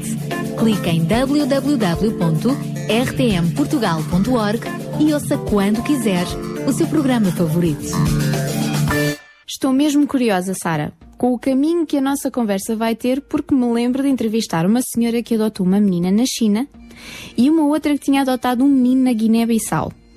E, segundo o que sabemos neste momento, adotou mais duas gêmeas e agora um rapaz. Mas vamos lá ouvir o que nos vais contar ou dizer. Eu queria contar a história de uma outra amiga que infelizmente não pudemos trazer ao programa, mas que nos disse não se importar que contemos a sua história. Ela adotou duas crianças, a Estrela e o Tomás. Eles ficaram órfãos e foram levados para um orfanato de uma missão católica. As freiras tentavam fazer o seu melhor, mas os recursos que tinham eram muito escassos e muitas vezes as crianças deitavam-se com fome. E outra escassez eram os medicamentos. Havia pouco de tudo naquela casa. E estas crianças eram crescidinhas, Sara? Não. A a Estrela tinha quatro anos e o Tomás ainda era muito pequeno. Ela tentava consolar o irmãozinho quando ele chorava com fome ou tinha alguma dor. Bom, a história começa bem triste. Quando pensamos como um bebê gosta de mamar no peito da mãe ou mesmo no seu biberon, momentos de muita intimidade entre mãe e filho, conseguimos imaginar o que este pequenino sentia por não ter essa proximidade. Não havia ninguém para pô-lo no colo. As freiras tinham tanta coisa para fazer e como isso faz falta no desenvolvimento de uma criança. O pequeno teve várias infecções nos ouvidos porque os biberons eram colocados na sua boca e deixados ali e muitas vezes o leite escorria para dentro dos ouvidinhos, deixando depositados bactéria que causava essa tal infecção. E essa tua amiga adotou estas crianças porque não tinha filhos biológicos? Nada disso, Sónia. A minha amiga tinha quatro filhos Ui. já. Mas ouviu falar nestas crianças neste orfanato e decidiu ajudá-los. Enviaram os papéis através de uma agência de adoção, dizendo que gostavam de ter dois irmãos. A agência fez uma pesquisa em vários orfanatos até que encontrou estes dois, estas duas crianças, que apresentavam uma saúde minimamente estável para poderem sair do seu país. Mesmo assim, os pequenos tiveram que ficar quase um ano no centro médico da agência para receber cuidados clínicos para poderem sair em boas condições de saúde. Bom, e a tua amiga já os tinha visto, pelo menos em fotografia? Pois, ela recebeu umas fotos das crianças enquanto esperavam lá no tal centro médico. E as fotos eram de cortar o coração. Uma das filhinhas da minha amiga olhou para a carinha da estrela e disse para a mãe: Quando ela vier para a nossa casa, ela vai sorrir, não vai? Mas durante muito tempo a estrela não sorriu. Deve ter sido duro para uma menina de dois anos perder a sua mãe. Ninguém sabia exatamente como tinha acontecido, mas a agência achava que, porque as crianças eram mestiças, a mãe deve tê-las entregue no orfanato, pensando que ali teriam comida e abrigo. E realmente tinham isso, mas não tinham amor. Eu imagino como esta menina deve ter chorado tantas vezes antes de dormir, sem sentir os braços da mãe ou de alguém que a aconchegasse. Oh, Sara, parte-me o coração pensar nestes pequeninos sem mãe e sem ninguém que os segure e abrace quando choram. Foram exatamente essas as palavras da minha amiga Catarina quando nos contava esta história. O pequeno Tomás não tinha nenhuma lembrança da mãe. Era muito bebê quando aconteceu tudo. E se não fosse a irmã, também não teria ninguém para ajudá-lo, beijá-lo e segurar na sua mãozinha. Depois foram levados daquilo que consideravam a sua casa para outra, onde as pessoas os picavam, cortaram o cabelo, obrigavam a tomar remédio e mal se tinham habituado a esse lugar, levaram-nos para um grande avião até chegar a uma terra ainda mais estranha, onde duas pessoas sorridentes os abraçaram e choraram ao mesmo tempo. Até eu estou comovida.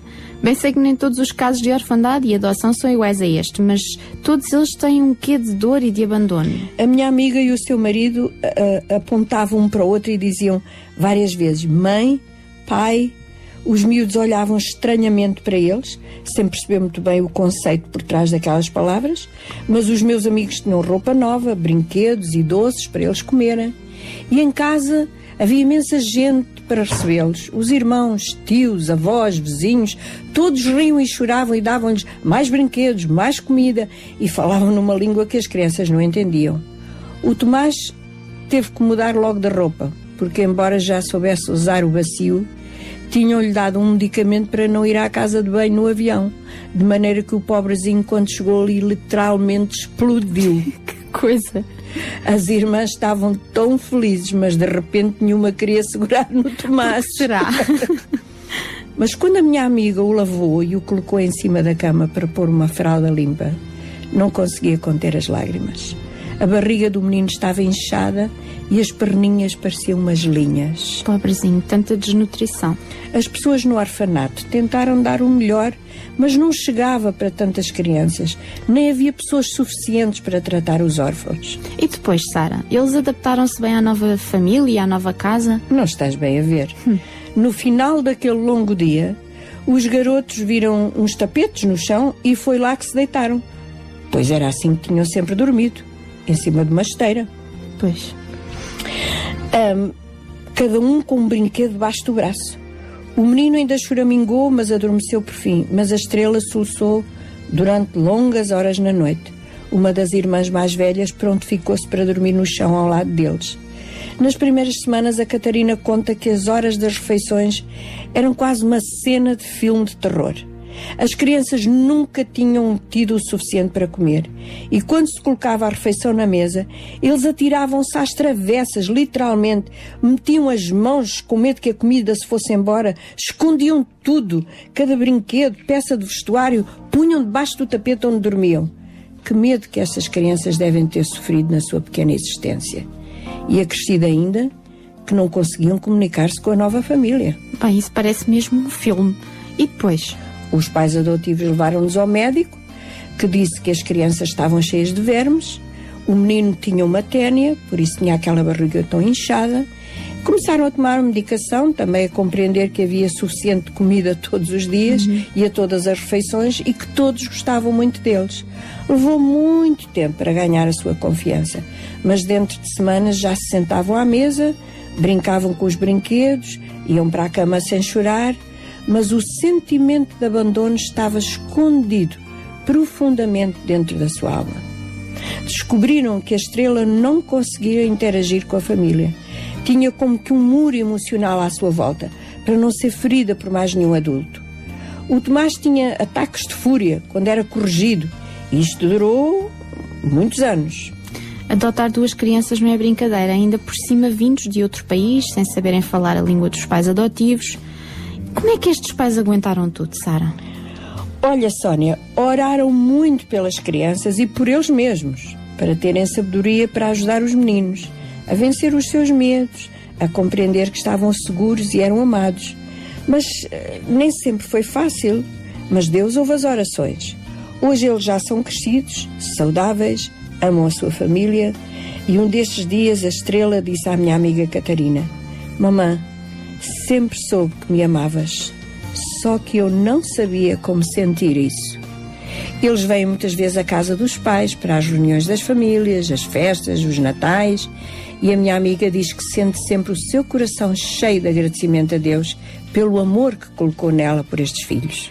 Não sei se conhece alguém que tenha passado por esta condição de orfandade, de abandono, alguém que tenha perdido os pais numa idade muito tenra, ou quem sabe a ouvinte fez algo parecido com esta mulher, a Catarina, e tem na sua casa hoje uma criança que precisava de um lar e de amor. É realmente uma grande aventura. Naquela casa houve ainda alguns dramas enquanto as crianças não se habituaram todas a viver juntas e consigo possivelmente passou-se o mesmo.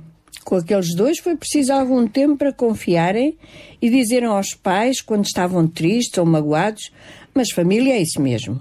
Os meus amigos tiveram muitas dificuldades legais para adotar estas crianças, para que eles experimentassem o que é ter uma família, pessoas que os amavam e se preocupavam com eles. Diz a minha amiga Catarina que quando os seis se sentavam à mesa, ela sentiu uma enorme felicidade. Era muito trabalho, muita roupa para lavar, mas tudo valia a pena. Ela conta ainda que quando estavam à espera que as duas crianças chegassem, perguntavam muitas vezes, ela perguntava muitas vezes ao marido se teria amor suficiente para eles e para os quatro que já tinha. Mas essa questão teve resposta imediata no momento em que viu as duas crianças. Que história maravilhosa. Espero que tenha gostado, ouvinte, e que, quem sabe, se encontra no seu coração lugar, espaço para receber como família uma criança que precisa de muito amor. Fica ainda connosco para ouvir a conversa da alma. Apresentamos agora Conversas da Alma. A minha amiga contou-me que, alguns meses antes da Estrela e do Tomás chegarem à sua casa, o seu marido leu uns versos na Bíblia que os ajudaram muito. Fala acerca de pessoas que estavam sem esperança, que estavam longe e que foram trazidos para perto por causa de Jesus, o Filho de Deus. Aqueles meninos estavam longe, tinham um oceano a separá-los dos pais, mas quiseram, estes quiseram trazê-los para perto, para a sua casa, para os amar, e foi um dia muito feliz quando finalmente chegaram. Da mesma maneira, Deus quer trazer-nos para mais perto dele, pois temos estado longe, sem esperança. Poderá pensar até que ele não se preocupa consigo, porque está triste, não tem esperança para o futuro, ou se encontra doente ou desencorajada, solitária, ou pensando que ninguém se preocupa.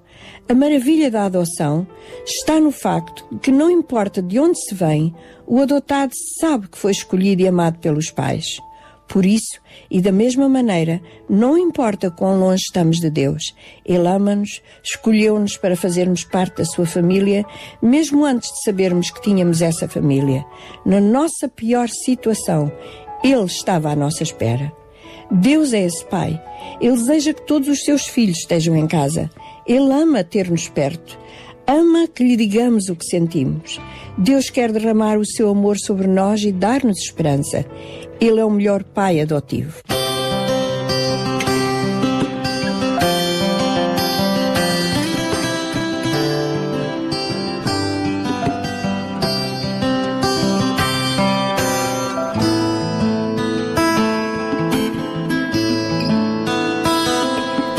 procurar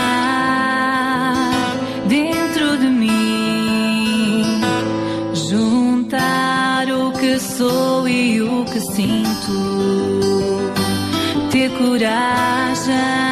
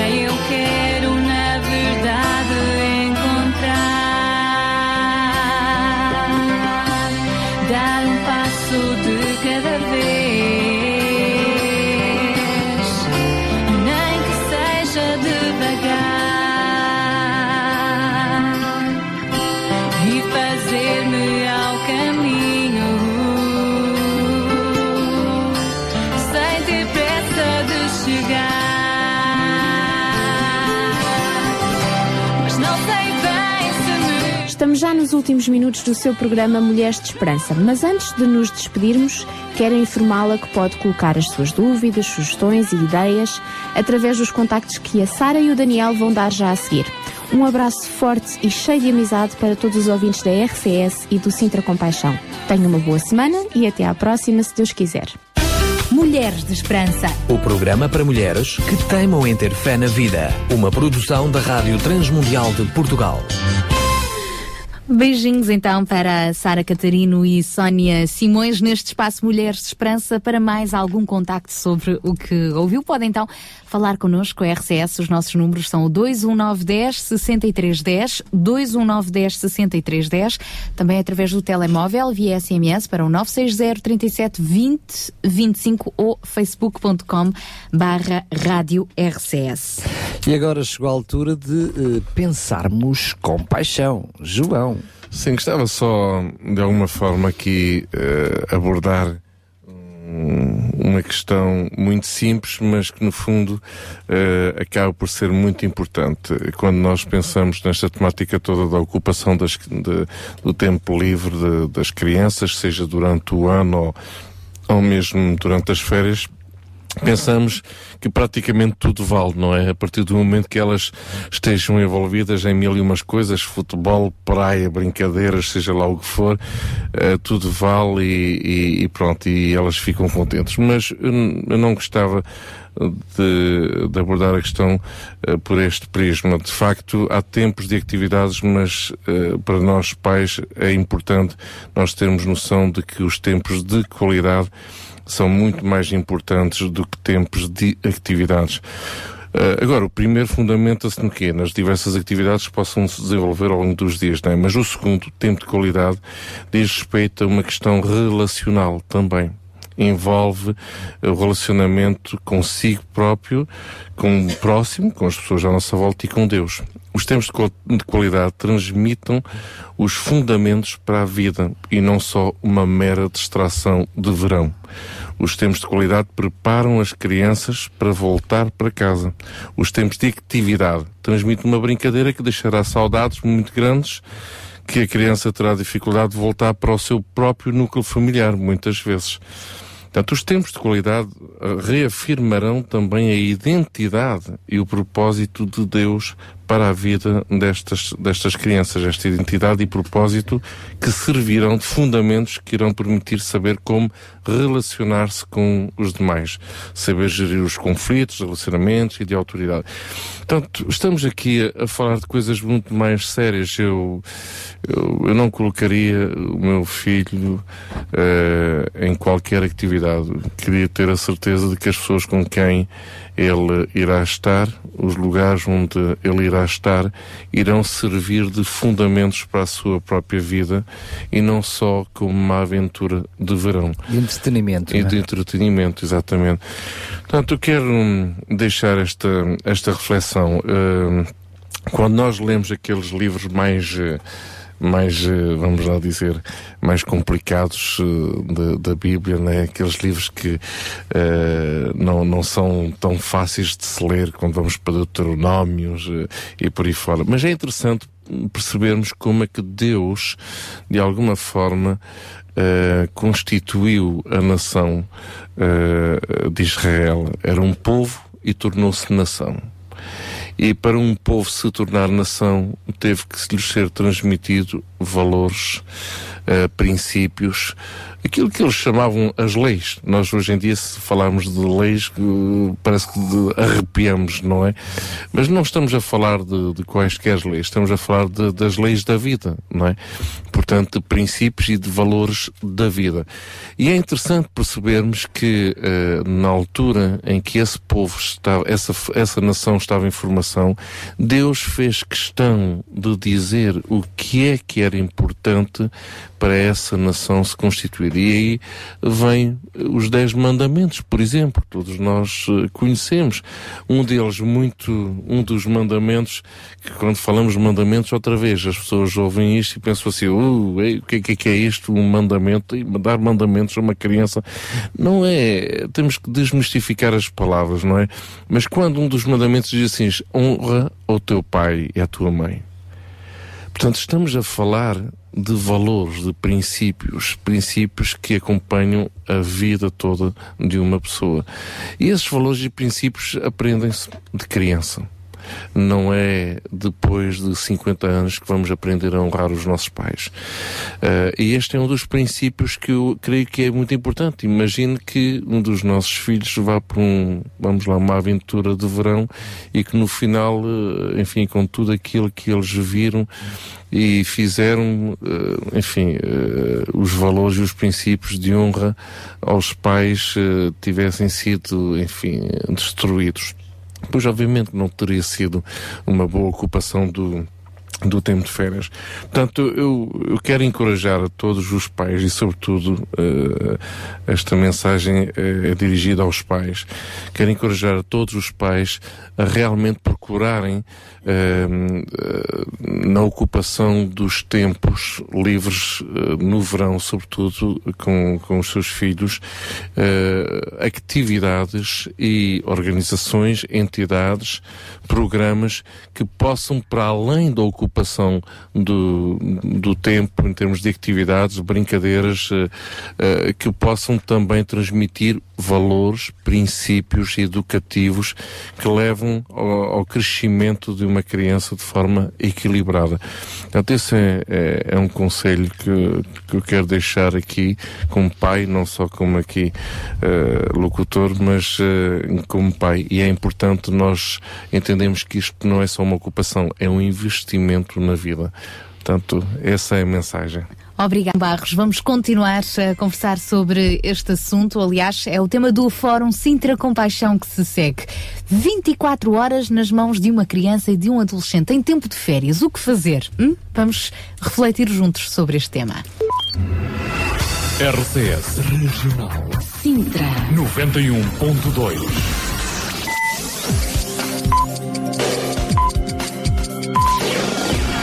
10 horas. Bom dia. RCS Crer é viver.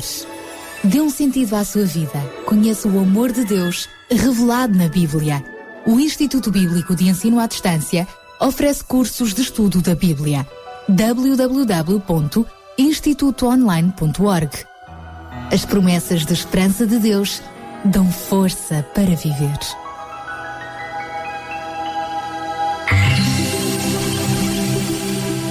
Sabia que em Sintra, cerca de 10 mil alunos do primeiro ciclo e pré-escolar são carenciados e que duas famílias por dia vêm as suas casas penhoradas? Todos os dias há alguém a precisar de ajuda e você pode ser a solução. Sintra Compaixão, o programa da RCS que abre portas à solidariedade. Sexta-feira, das 8 às 11 da manhã. Sintra Compaixão, Contamos consigo. E cá estamos mais uma vez para lhe trazer o fórum. Hoje contamos também com a sua presença. Entre em contato connosco, participe, faça as suas questões. Já sabe, é o 219 10 63 10 ou então por SMS 960 37 20 25. Vamos falar sobre a ocupação das crianças, o que fazer, ocupá-las, entretê-las ou de alguma forma desenvolver as suas capacidades através das diferentes atividades. Mas para já, uma pequenina música. Sim, abrimos esta hora com os Sinfonia neste The Power of Your Love.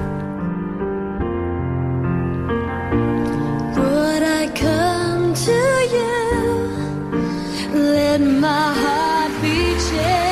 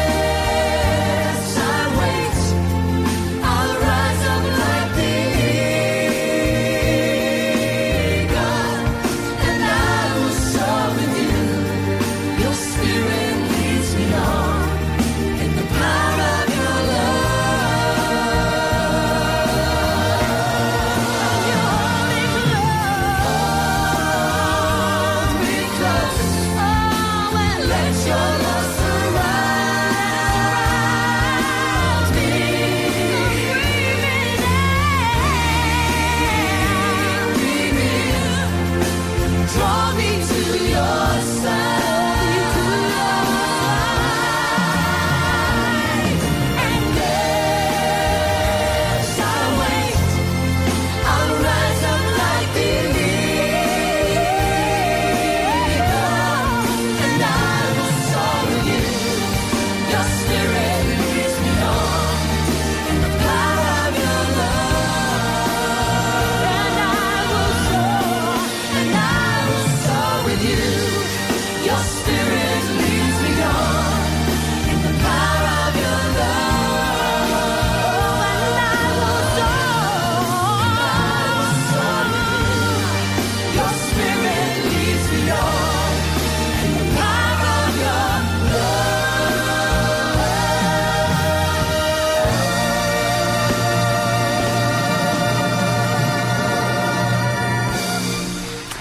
The Power of Your Love, o poder do amor é grande, sem dúvida nenhuma, o amor que Deus tem por nós e que nos ensina também a termos uns pelos outros. E hoje vamos falar do amor para com as crianças. Tempo de férias, uau, não é? Já acabaram as aulas, mas o que fazer agora durante estes dois meses? 24 horas nas mãos de uma criança e adolescente em tempo de férias. O que é que vamos fazer? É o assunto que vamos tratar sempre que quiseres. Sinta-se à vontade para participar connosco ao longo deste fórum, colocando alguma questão ou dando a sua opinião.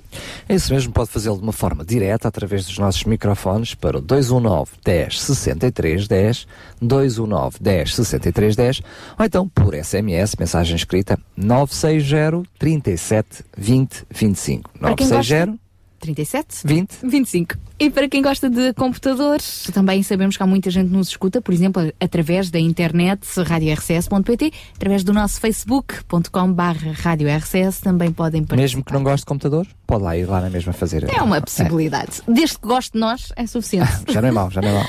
Ora bem, vamos falar da forma como as crianças ocupam o seu tempo e que tem suscitado interesse em vários países e motivado uma grande quantidade de estudos em todo o mundo. De facto, a complexidade e os conteúdos das atividades das crianças podem ser vistos como indicadores do seu desenvolvimento psicológico.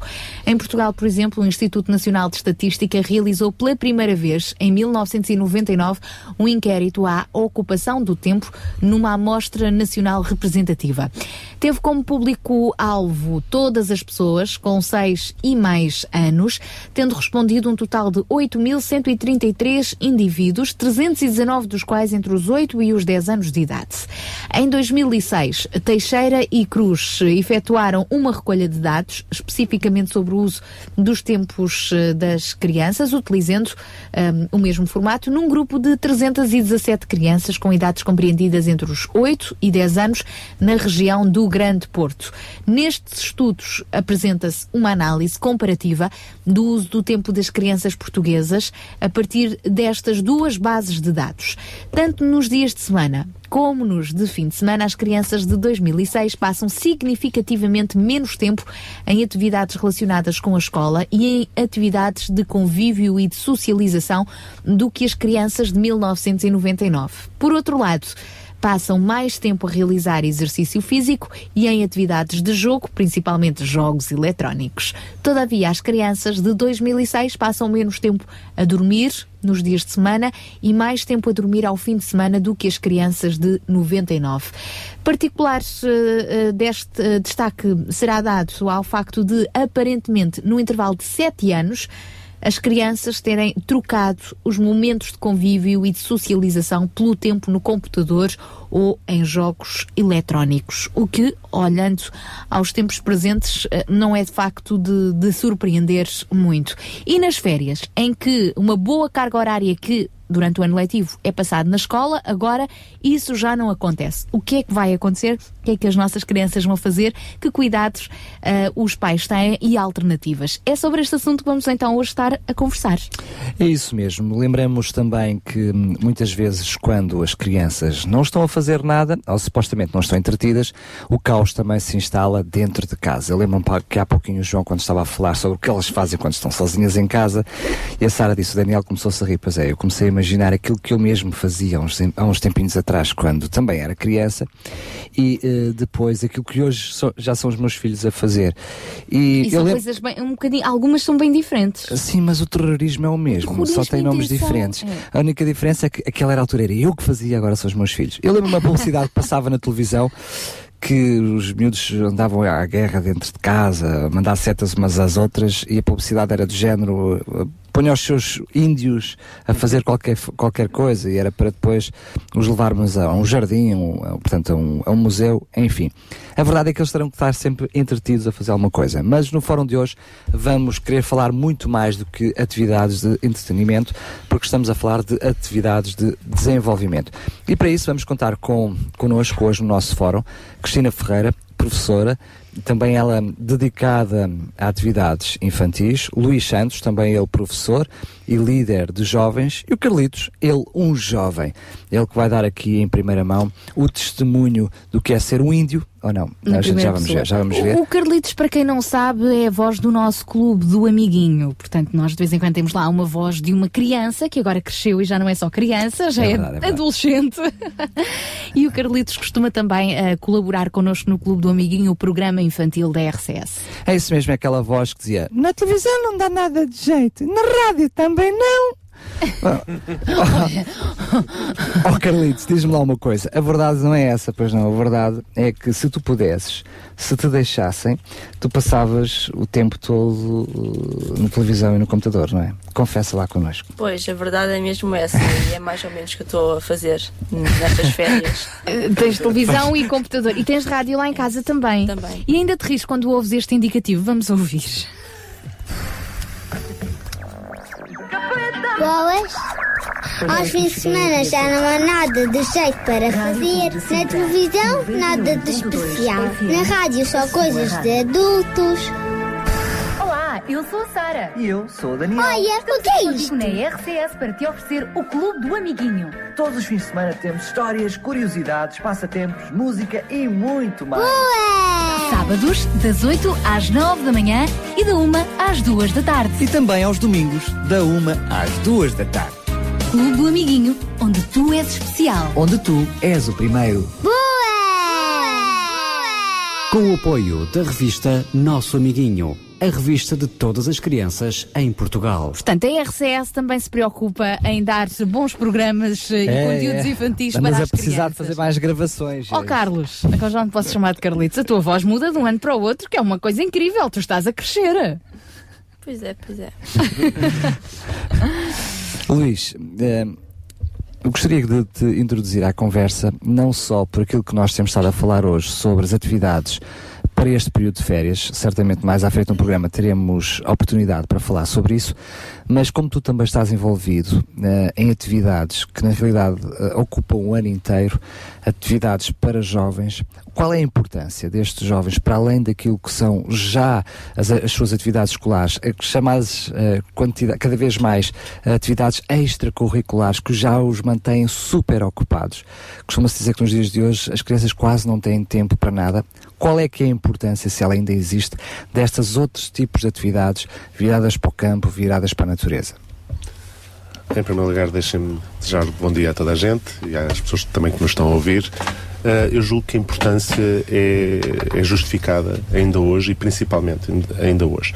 Quando há um déficit, muitas vezes nas famílias, eh, na escola também, na sociedade em geral, Uh, no, que- no que toca à passagem de valores. Quando falas em ocupação dos tempos livres, de facto existe neste momento uma carga muito pesada sobre as nossas crianças e jovens, uh, porque têm muitas atividades uh, formais. Uh, a criança sai da escola, vai para o hotel, do hotel vai para a natação, da natação vai para o karaté e, e continua assim, não é? Um, são muitas atividades formais e, e, de facto é um grande peso. Mas um, existe aqui um, um déficit. Nós temos de pensar que nada que acontece na vida de uma criança é sem consequência. Tudo tem um efeito. Um, e por isso eu acho que até o mais importante, há um bocado estava aqui a ouvir o, o- aquilo que dizia o João, e eu acho que ainda o mais importante não é tanto aquilo que nós planeamos dar-lhes, mas é aquilo que nós lhes damos através da experiência. Porque a criança é uma fonte de imitação. Nós até podemos fazer muitos planos, não é? Até a querer dar eh, alguns ensinamentos, mas depois através do nosso exemplo funcionar exatamente ao É, contrário. Existe aquele verbo, aquele provérbio antigo que diz: não faças o que eu, o que eu faço, faz o que eu digo, ou ao contrário. Ah, mas de facto é mesmo assim, porque as crianças veem-nos como modelo e elas imitam-nos. Portanto, muitas vezes nós até temos muita, muito boa vontade e, e ensinamos bem o caminho, mas com o nosso exemplo não estamos a fazer isso. Portanto, neste, neste caso, estas, nestas atividades, nós temos a parte planeada, a parte, planificada, mas depois também temos a, a parte relacional, como dizia aqui o João há bocadinho. Aquela parte em que nós incidimos também com a nossa experiência e o nosso modelo de vida. E isso é uma grande fonte de, de ensinamento para as crianças também. Tu és líder, portanto, tiveste formação e tens, para além daquilo que é as tuas responsabilidades a nível nacional de, de acampamentos, vamos falar sobre isso mais à frente, e de outro tipo de atividades, és também líder e líder local, hum, onde também acompanhas durante o ano alguns, alguns jovens.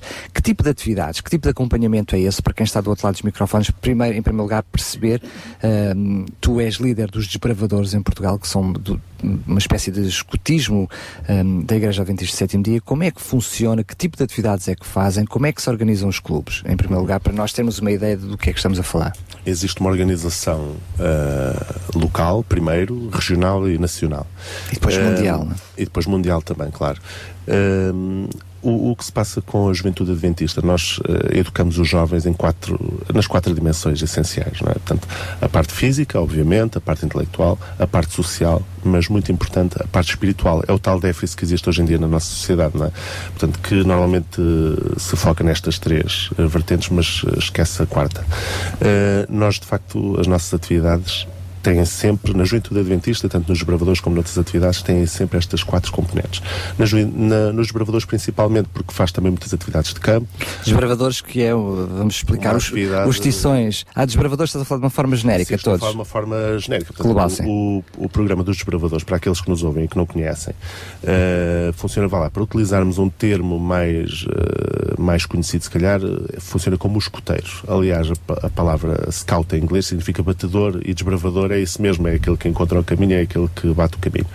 Eh, os desbravadores, o programa de desbravadores eh, vai dos 3 aos 30 e passa os 30 anos. Nos 3 anos começamos com os rebentos, depois temos os tições, a partir dos 6 anos. Na idade do, do Carlos temos os desbravadores, que tem eh, o nome do próprio movimento. E depois vêm os companheiros e mais tarde então os séniores. Eh, o, o programa continua, entretanto, com os dirigentes e com os líderes, obviamente, que se mantêm na- no programa. Bom, como eu estava a dizer, este programa tem uma, estas quatro componentes, não é? E elas desenvolvem-se de muitas maneiras, portanto, através de acampamentos que são organizados, da formação nas especialidades, eh, que tem um, um leque muito variado, não é? Desde os trabalhos em casa, os E é uma trabalhos parte muito abrangente do movimento, não é? É a formação. A formação, sim, é essencial. Eh, Como eu dizia há pouco, tudo aquilo que nós fazemos é formação e educação. Não há nada que nós façamos, nem, nem uma palavra mal dada. No, Nós educamos ou para o bem ou para o mal. não é? Nós temos sempre a educar, ou para o bem ou para o mal. Quanto mais conscientes formos disso, melhor. Cristina Ferreira, também ela eh, professora, também eh, a lidar com jovens e também com uma vertente muito espiritual, porque hum, tem uma carga naquilo que é a sua profissão também de evangelismo. Evangelismo, ou seja, de, de falar de Jesus. Ou seja, acaba por, por, nas atividades que fazem, também ter esta, esta, esta, eh, estas funções integradas, não é? Ou seja, não só desenvolver o caráter, desenvolver a parte física, portanto, mas também a parte espiritual, não é? Com certeza, muito bom dia antes de mais para todos quantos nos estão a ouvir. De facto, essa é a vertente principal. Independentemente de todas as atividades que eu possa realizar ou dirigir com crianças e adolescentes, hum, todas elas convergem exatamente para a ética cristã. Se nós tivéssemos em consideração que hum, todas as culturas ocidentalizadas subscreveram a Declaração Universal dos Direitos Humanos, nós vamos perceber que não somos só cultura grega, não somos só hum, direito romano, também somos ética cristã. E é impossível não passar por cima disso. Hoje em dia dá-se muita importância à cultura, muita importância aos direitos, mas pouca importância a essa ética cristã. E é sobre essa ética cristã que eu me debruço acima de tudo, independentemente do lugar onde eu trabalho com crianças. O Luís, desculpa Sara, não tinha percebido que ias, que ias falar. O Luís tinha falado que era uma carência da, da sociedade, também sente da mesma maneira? Com certeza, não é? Hoje em dia eh, estão-se muito. eh, Os pais, os educadores, estão muito preocupados com o desenvolvimento físico e intelectual das crianças, mas não existe um esforço. Uma preocupação no sentido de hum, desenvolvimento do caráter. E esse caráter eh, cristão é importante, pelo menos para aqueles que têm, têm essa experiência com Cristo, não é? Nós sabemos que com Cristo é, é tão difícil, eh, sem Ele como será. E como é que então tu é, é possível juntar ao entretenimento que todas as crianças precisam de ter, não é? Brincar, terem atividades atrativas, juntar também a componente espiritual? Uh, muito bem. Uh, para isso é preciso haver currículos definidos, com alvos e estratégias definidas, não é? E sobre esses currículos e sobre essas estratégias vão assentar os princípios cristãos. Eu quando, por exemplo, conto uma história, independentemente da história que for, eu tanto uso histórias da Bíblia como posso usar uma história verídica, uma biografia, não que as da Bíblia não sejam, uh, além das parábolas, obviamente. moral, não é? Exatamente, de índole moral, de índole, ética, não é? Que vá eh, ensinar às crianças essa postura, essa formação de caráter, que é aquilo que infelizmente hoje em dia nós não, não vemos. Vemos crianças muito ocupadas com muitas atividades lúdicas, mas onde o seu caráter de facto não está a ser exatamente formado, não é? é eu na qualidade de professora de moral, eu pelo menos vejo isso. Eh, até inclusive entre alunos que estão a procurar a disciplina e como um aluno que me disse uma vez que o melhor presente que a mãe lhe deu e um aluno que atenção não frequenta qualquer igreja na altura não frequentava. Ele disse-me que o melhor presente que algum dia alguém lhe deu foi a mãe inscrever-lhe em educação moral e religiosa evangélica. Ah, Luís, fantástico. Luís, ah, eu vou-te fazer uma pergunta que é claramente pergunta do milhão. Ah, com uma sociedade que hoje em dia tem tantos atrativos para, este, para os jovens, que, e alguns desses atrativos até são dentro de portas, as crianças nem precisam de sair, eu quase que dizia que é uma luta desigual ah, tentar criar atividades que sejam atrativas para, para os jovens. Como é que se faz, hum, eh, como é que se resolve este, este binómio? Esta, ou seja, por um lado, querer atrair jovens para algo que a sociedade agora não lhes dá, e por outro lado, desmotivá-los, entre parênteses, daquilo que eles constantemente estão a ser bombardeados com, com publicidades, enfim, com, com pressão interna nas escolas. Tudo o que eles veem na televisão, tudo o que eles assistem na escola, as conversas que têm com os amigos, tudo isso eh, está a fazer parte deles. A, partir do momento em que nós lhes damos isso, ele- eles vão começar a beber e vão começar a integrá-lo. Eh, e de facto, às vezes é difícil nós eh, conseguirmos criar nos jovens a tal consciência cristã, tal, o tal caráter e os princípios cristãos assentá-los lá. Porque esbarram nessas, nessas barreiras. Agora, se me perguntas como é que nós podemos criar eh, atividades atrativas para os jovens, depende da idade. Porque é assim, quanto mais novos são, mais fácil é atraí-los. E, e tu sabes também, com, com a experiência que tens, eh, que às vezes nos mais novos nós encontramos uma grande receptividade. Portanto, quando falamos das crianças de 3 anos, nem vale a pena dizer. Depois, quando vamos pelos tições, depois, quando chegamos ali à idade do Carlos, torna-se um bocadinho mais complicado, não é? Porque eles já começam a querer contestar um bocadinho a nossa, a, no- a nossa autoridade e, e não só a nossa autoridade, mas também a nossa direção. Mas, mas eu julgo que, eh, e aqui entra uma componente muito importante que é também a direção que Deus nos dá. Nós não nos podemos eh, desviar disso, é? Eh, porque nós estamos a fazer isto somente por nós. Mas eu julgo que é possível nós fazermos, de facto, atividades muito atrativas para os jovens. A começar por uma coisa que tu também estavas a dizer. A maior parte das ofertas que eles têm são indoors. E nós, por exemplo, nos desbravadores, eh, cultivamos também muito o espírito outdoor, com os acampamentos, as saídas, as dormidas fora, as caminhadas, o percurso na natureza, a aprendizagem na natureza. E isso é algo que também faz falta às crianças e que eles gostam muito, as crianças e os jovens, e eles gostam muito, eles também procuram isso. Eh, penso que isso, isso já de si é um- uma componente atrativa muito grande. E depois, com um orçamento baixo, mas com, mas com criatividade e com a ajuda de Deus, conseguimos fazer coisas muito interessantes. Vamos então ouvir o nosso convidado mais uh, Ilustre, ilustre, ilustre, ilustre. o Carlos. Uh, Lembra-nos a tua idade, Carlos? Tu agora estás com 14. Fazer 14. Vai fazer 14. ainda não tem. E tu- também não falta muito para fazer. Pois, não, é? não falta muito, é isso convém dizer. Carlos, o que é que tu gostavas de fazer antigamente nas férias que hoje já não te atrai tanto? E que era Antigamente- muito fixe e agora já não. Eu ia mais para a rua brincar com a minha cadela e assim. E tá- estava sempre a falar com os meus amigos. Estava sempre com eles. Agora estamos. Sinto que nós estamos mais dentro de casa, falar não falamos tanto, estamos mais no computador, estamos mais a distrair-nos. E tu sentes falta disso? Sinto, sinto. Então gostavas que houvesse mais relacionamento e mais atividades ao ar livre? Sim. E como é que tu consideras que umas férias bem passadas. eh, Como é que serão umas férias bem passadas? Então, com a família. E grandes, né? Quanto maiores, melhor. Quanto melhores, melhor, Sim. isso mesmo. Uh, com a família, com os amigos, é uma boa forma de passar as férias, uh, conviver. E como é que é? Tu também tens experiência de acampamentos. O que é que é para ti um jovem que falas na, na primeira pessoa? O que é que tu tens vivido nos acampamentos? Já agora, ah, desculpa lá, eu vou-te retirar a pergunta, já retirei, está bem? Não vais responder esta pergunta. Antes de chegarmos aos acampamentos, tu também és um jovem que frequenta aquilo que é o clube que o Luís Santos estava a falar, ou seja, aquelas atividades contínuas durante o ano. Qual é a importância que tu achas que essas atividades têm para jovens e para ti em particular? Uh, essas atividades uh, dão-nos cultura, também cultura religiosa, muito importante para nos ajudar no dia a dia. E tu gostas dessas atividades? Gosto. Que tipo de atividades é que tu fazes? Uh, temos pistas, Dá- Dá-nos uma pista do que é que é uma pista. Tem pistas de carros. Uma espécie de uma caminhada que tem sinais Ok. no chão, algumas com mensagens escondidas. E que depois tem vários, vários, várias coisas para cumprir, não é? tarefas para cumprir durante essa caminhada. Sim. Muito bem. E, e tudo isso ajuda também a desanuviar um bocadinho o, o, o estar sempre ali de volta dos estudos e tudo mais. Sim, sim, ajuda muito. Acalmamos um bocado. Também passando pelos acampamentos e não só, tu disseste que gostas nas férias de estar com a tua família, mas como tu sabes, uh, os adultos trabalham e não têm os mesmos dias de férias. O que é uma pena. o que é uma pena, real- realmente, o que é uma pena, não é?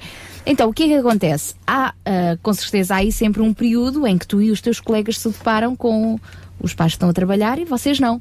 Pois. Então, o que é que, tu, o que, é que, o que, é que pode ser feito nesse tempo livre? Em que não há propriamente férias em família porque os pais estão a trabalhar. Uh, em vez de ficarmos dentro de casa, no computador e assim, eu acho que nós devíamos investir mais em sair, irmos apanhar ar livre a qualquer sítio, caminhar juntos. Sozinhos com esta idade não é perigoso? Qual Não levamos sempre alguém, há sempre um adulto que está disponível. Nem que seja levares o teu cão, a tua Yes. cadela. e acampamentos? Passar férias com acampamentos. já adulta. Acampamentos. Uh, os acampamentos são interessantes, são divertidos, temos, tem- temos sempre atividades, estamos sempre a conviver com todos. Quase com o Portugal inteiro, não é? Depende do acampamento. Porque são- podem ir crianças e jovens de toda a parte do país. Depende- ele disse bem, depende do acampamento. Existem os acampamentos locais, da, da própria congregação, depois existem os acampamentos regionais da região e depois os nacionais, não é assim, Carlitos? Sim. Uh, como disse, ajuda-nos a conviver uh, com todas as idades e temos sempre atividades muito interessantes. E pronto. O que, é- porque é que, tu, que atividades é que tu costumas ter nesses acampamentos que chamas muito interessantes? As pistas, eu gosto muito de pistas. Tu gostas de caminhadas? Pistas, pistas, pistas, pistas. Mas não passam o dia todo a fazer isso? Não, não. Então. Uh, muitas vezes até temos uma parte que não estamos a fazer nada, não é? Também é Uh, importante nos acampamentos, também. não é? ou seja, para vocês gerirem o vosso tempo. E nesse, nesse tempo até costumamos estar lá a dar voltas, conhecer o acampamento e falar com as pessoas do nosso Conhecer grupo. outros colegas. Nesses acampamentos, vocês levam as Playstations? Como, como é Não. que é? Então, e- e, eh, eu vou utilizar uma palavra que não sei se tu sabes o que eu quero dizer com isso. E vocês eh, não, não sentem saudades, não sentem falta das Playstations? Não, eu ia dizer ressacar, mas coitado do Carlitos, ele não vai ficar a fazer a mínima ideia do que é que eu estou a dizer. Não é dramático. Como é que vocês ficam? Vocês eh, ficam, ah, a minha Playstation ficou em casa, eu estou aqui no meio do mato. Como é que é essa relação?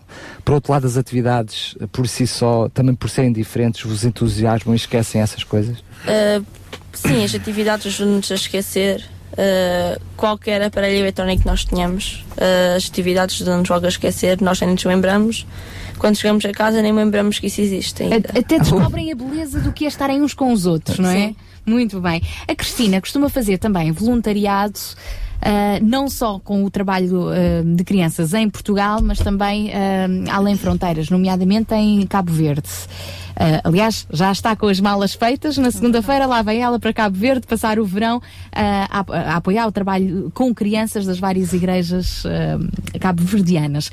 Cristina, há diferenças entre as crianças europeias de Portugal e as crianças cabo- de Cabo Verde, africanas? Ou criança é sempre criança, tem as mesmas necessidades? Com criança é sempre criança e tem sempre as mesmas necessidades, não é?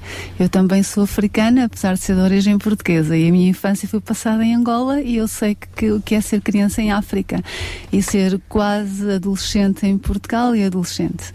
Então, criança é sempre criança. Digamos que as grandes diferenças estão nas oportunidades. Em Portugal ou na Europa, num país da União Europeia, elas têm muito mais oportunidades que muito, muitas vezes não são aproveitadas pelos educadores. Digamos que em Cabo Verde não é assim. As oportunidades que eles têm nas férias é aquilo que em gíria se diz a rédea solta.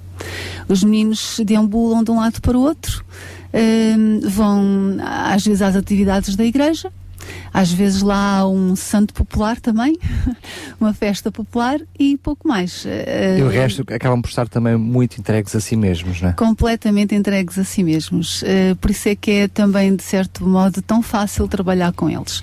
Quando nós aparecemos com aqueles balões loucos e aquelas esculturas de balões e aquelas atividades todas e aquelas histórias e violas, para eles é simplesmente uma festa, não é? E é muito interessante perceber que muitas dessas crianças chegam a passar sete, sete dias pra- praticamente consecutivos connosco, só vamos dormir e comer a casa, não é? Mas mesmo os lanches são connosco e hum, aquilo que se passa é que ao fim desses sete dias eles perguntam quando é que vai ser a próxima dose. E tu dizes que é para o ano. eu digo que, é, da minha parte eu digo que é para o ano, mas normalmente é sempre numa ilha diferente onde eu vou, não é? Este ano será São Nicolau, para o ano, se Deus quiser, será a Ilha do Fogo.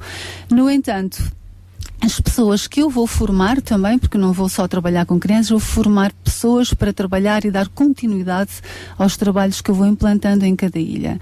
E é muito interessante depois receber e-mails e telefonemas dizendo que o trabalho está a correr. Inclusive, quando termina o verão, eles aproveitam as férias do Natal para fazer eh, novas atividades com as crianças, eh, o que é bastante interessante eh, esta continuidade. Essa questão da formação também é muito pertinente. Nada melhor do que realmente para quem nos está a ouvir e a pensar, há, há de, facto um, um leque variado de acampamentos e de oportunidades onde podem envolver o- os seus filhos. Ainda hoje falámos eh, da Associação A Ponte, também já referenciámos a, associa- a- Remar, eh, que está neste momento a, a funcionar com acampamento de crianças e brevemente vai ter um acampamento para adolescentes. Estamos aqui também a ouvir falar destes acampamentos eh, regionais e nacionais organizados pelos desbravadores da Igreja Adventista do Sétimo Dia e há muitas outras que se podem procurar. Ah, mas nem todas as pessoas têm essa oportunidade. Instituto Português da Juventude, Câmara de Sintra também são alguns ah, pontos de contacto, mas nem toda a gente tem a oportunidade de encaixar os seus filhos nestas ah, atividades, ou porque desconhecem, ou por questões financeiras, ou por uma série de razões. Então, por que não apostar também na formação de líderes, não é? Para fazer atividades, eh, por exemplo, com os- as crianças ali da, da, da região, formar grupos, não é? Ahm, em que durante o dia as crianças estão bem ocupadas e depois à noite vão dormir a casa, não é? Ah, o que princípios é que quem nos está a ouvir e gostaria de abraçar projetos como este poderá ah, adotar para realmente ser um bom líder no trabalho com as crianças neste tempo livre? Em primeiro lugar, tem- temos que ter consciência que o período de férias de uma criança é muito superior a de um adulto. Por outro lado, também temos que ter em consideração a curiosidade inerente às crianças e aos adolescentes. Essa curiosidade, por vezes, é traiçoeira. Porque eles estão a formar a sua consciência moral do bem e do mal. Eles têm, cons- têm vá lá, noção do bem e noção do mal, consoante o que nós lhes ensinamos. Mas consciência do valor moral desse bem e do valor moral desse mal eh, é, uma, é uma consciência que está a ser formada. E, portanto, aqueles que estão a educá-los têm que ter isso em consideração. Portanto, há que ter em consideração princípios de pedagogia e, e encaixá-los segundo as idades. Eu não posso lidar com uma criança de 3 anos como lido com um jovem de 13. Eu não posso lidar com uma criança de 7 como lido com um jovem de 17. É completamente diferente. Nós temos que, claro que há atividades que podem ser feitas em conjunto, não é? Eh, mas colocando os mais velhos já sob liderança e muitas vezes eu faço isso. Eh, eu treino os adolescentes, para mantê-los ocupados, treino-os, eh, portanto, para trabalhar comigo. Ensino-os eh, as atividades, ensino, dou formação aos próprios adolescentes para, para que eles se tornem, eh, portanto, educadores também das crianças. Ocupo os adolescentes dessa forma para que eles depois em equipa comigo então vamos para o terreno trabalhar com as crianças. E é muito interessante ter de repente diante de mim eh, jovens com 14 anos, aqui como o nosso amiguinho Carlos, não é? Que já estão a liderar grupos de crianças, quer na música, quer nos jogos, quer nos teatros e já têm até ideias novas para mudar. Portanto, a formação de novos líderes é muito importante eh, para que o trabalho possa progredir. Muito bem, o João há pouquinho no, no Pensar com Paixão dizia que não deixava o, o filho dele qualquer- em qualquer sítio, para qualquer atividade e com qualquer pessoa. Ou seja, a pessoa também é bastante importante. Uh, Luís, tu és líder, fizeste um percurso de formação para chegar a líder uh, e também és formador. O, o, o que é que tu achas, ou podes-nos primeiro explicar como é que funciona isso nos desbravadores, como é que funciona esse, esse, esse caminho de formação até se chegar a um líder, ou seja, enfim, ter essa, essa hum, capacidade ou qualificação para estar à frente do- de um grupo de jovens e por outro lado, ou seja, quais são as características que um líder deve ter para estar à frente dos jovens? Para quem está do outro lado dos microfones perceber com quem é que eu deixo as, meus- as minhas crianças, né? Pergunta obriga-me a uma resposta extensa. Estamos à vontade, isto até à meia-noite. Uh, nós temos de começar por uma coisa muito importante no processo dos, dos bravadores neste programa, uh, que, que é o trabalho em unidades ou patrulhas, depende do, de, de- como é que estamos a utilizar a terminologia, em que já, já aí é uma questão de formação, porque eles estão a ser formados para a autonomia e para a responsabilidade. É? Portanto, numa patrulha, cada jovem desempenha um papel uh, e ele vai ser formado para assumir a sua responsabilidade e para assegurar sempre aquela tarefa. Depois existe, existem dois programas muito importantes e interligados. Uh, o primeiro será o programa das classes progressivas, que começa logo nos rebentos, eles começam a habituar-se a fazer classes progressivas e nos rebentos são as folhas, em que eles têm a primeira, segunda, terceira O que é que é isso de classes progressivas? As classes progressivas são classes, como o nome indica, não é? Em que eles vão progredindo. Portanto, a primeira, a primeira classe será sempre, vá lá, mais simples, eh, mas vai logo. O, o, o percurso. É um percurso de formação. É um percurso contínuo. É? Ele começa numa classe, vá lá, mais simples e depois termina então na classe, será a classe de líder, eh, obviamente. Eh, como eu dizia, nos rebentos existem três, três classes, uh, cometi há bocado uma, uma pequena gafe, não são necessariamente progressivas nestas idades, porque também as crianças dos 3 aos 6 anos não, não evoluem todas da mesma idade, da mesma maneira, portanto existe aqui um conceito diferente. Mas depois nos tições existem as, as três estrelas, primeira, segunda e terceira. A partir dos E 6 anos daí- para cima. Sim. E a partir do- da idade dos adolescentes, a partir dos 11, 12 anos, eh, eles começam então com as classes progressivas finais, que são então amigos, mensageiros, pesquisadores pioneiro e depois as duas últimas guia e líder, que obviamente já, já são terminadas quando o jovem atinge uma certa maturidade. Este é, um, é uma Portanto, das esse, esse, esse desenvolvimento para líder, essa formação para líder também os acompanha na sua firma- formação pessoal e no, no crescimento pessoal, não é? É um Porque processo contínuo. é- É um sim, de processo alguns contínuo. anos, não é? Desde que eles ingressam no, no clube, obviamente que se eles eh, não, não, não começarem nos rebentos e nos tições, eh, mas eles têm sempre a oportunidade de começar a partir da classe de amigos, não é? Mesmo um jovem que, imaginem que o Carlos chegava agora a um núcleo, ele podia logo ingressar na classe de amigo e ia fazendo o seu percurso progressivamente. Claro que estas classes também não se fazem em dois dias, não é? Portanto, cada classe demora sensivelmente um ano a ser preparada e a ser avaliada. Além do programa das classes progressivas, e como eu disse ainda há pouco, interligado, existe o programa das especialidades, em que existem vários, eh, várias dimensões nas especialidades, desde as especialidades de serviço, as especialidades de testemunho, de caráter mais científico, de caráter mais. Bom, portanto, existem eh, especialidades em várias vertentes. Aliás, uma coisa muito interessante eh, no programa e também por via desta questão da, das especialidades e das classes progressivas, é, hum, é que abre horizontes em muitas dimensões. Na bocadinho a, a Cristina falava na questão da música, da- dos jogos, etc.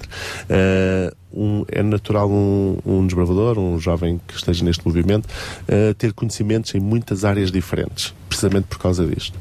Além deste programa de classes progressivas, especialidades, das patrulhas que já referi, existe, e agora entrando especificamente no percurso dos dirigentes, existe uma escola de formação, escola de formação para dirigentes, já está. Uh, esta escola de formação desenrola-se ao longo de dois anos, eh, em que de facto os dirigentes e os propostos a dirigentes frequentam-na eh, com trabalhos, com reflexões e tudo mais, até terem de facto o percurso todo completo.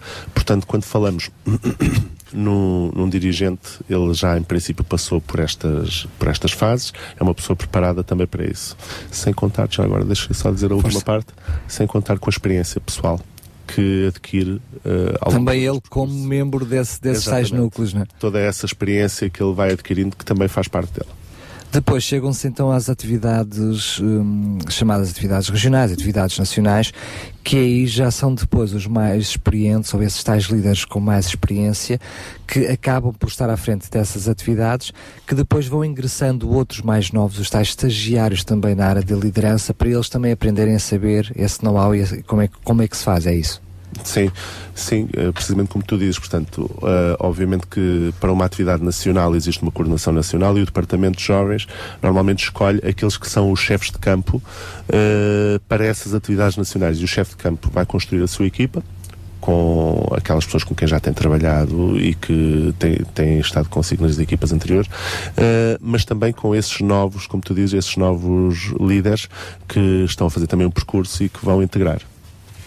Nós vamos continuar a conversar, ainda temos mais 20 minutinhos para estarmos juntos. Queremos eh, para já apenas eh, fazer aqui uma pequena pausa para lhe trazer uma receita, uma receita especial, da boa disposição também, para os mais novos e que se, ao fim e ao cabo se aplica em qualquer idade. É esta receita que vamos ouvir agora dos adventos.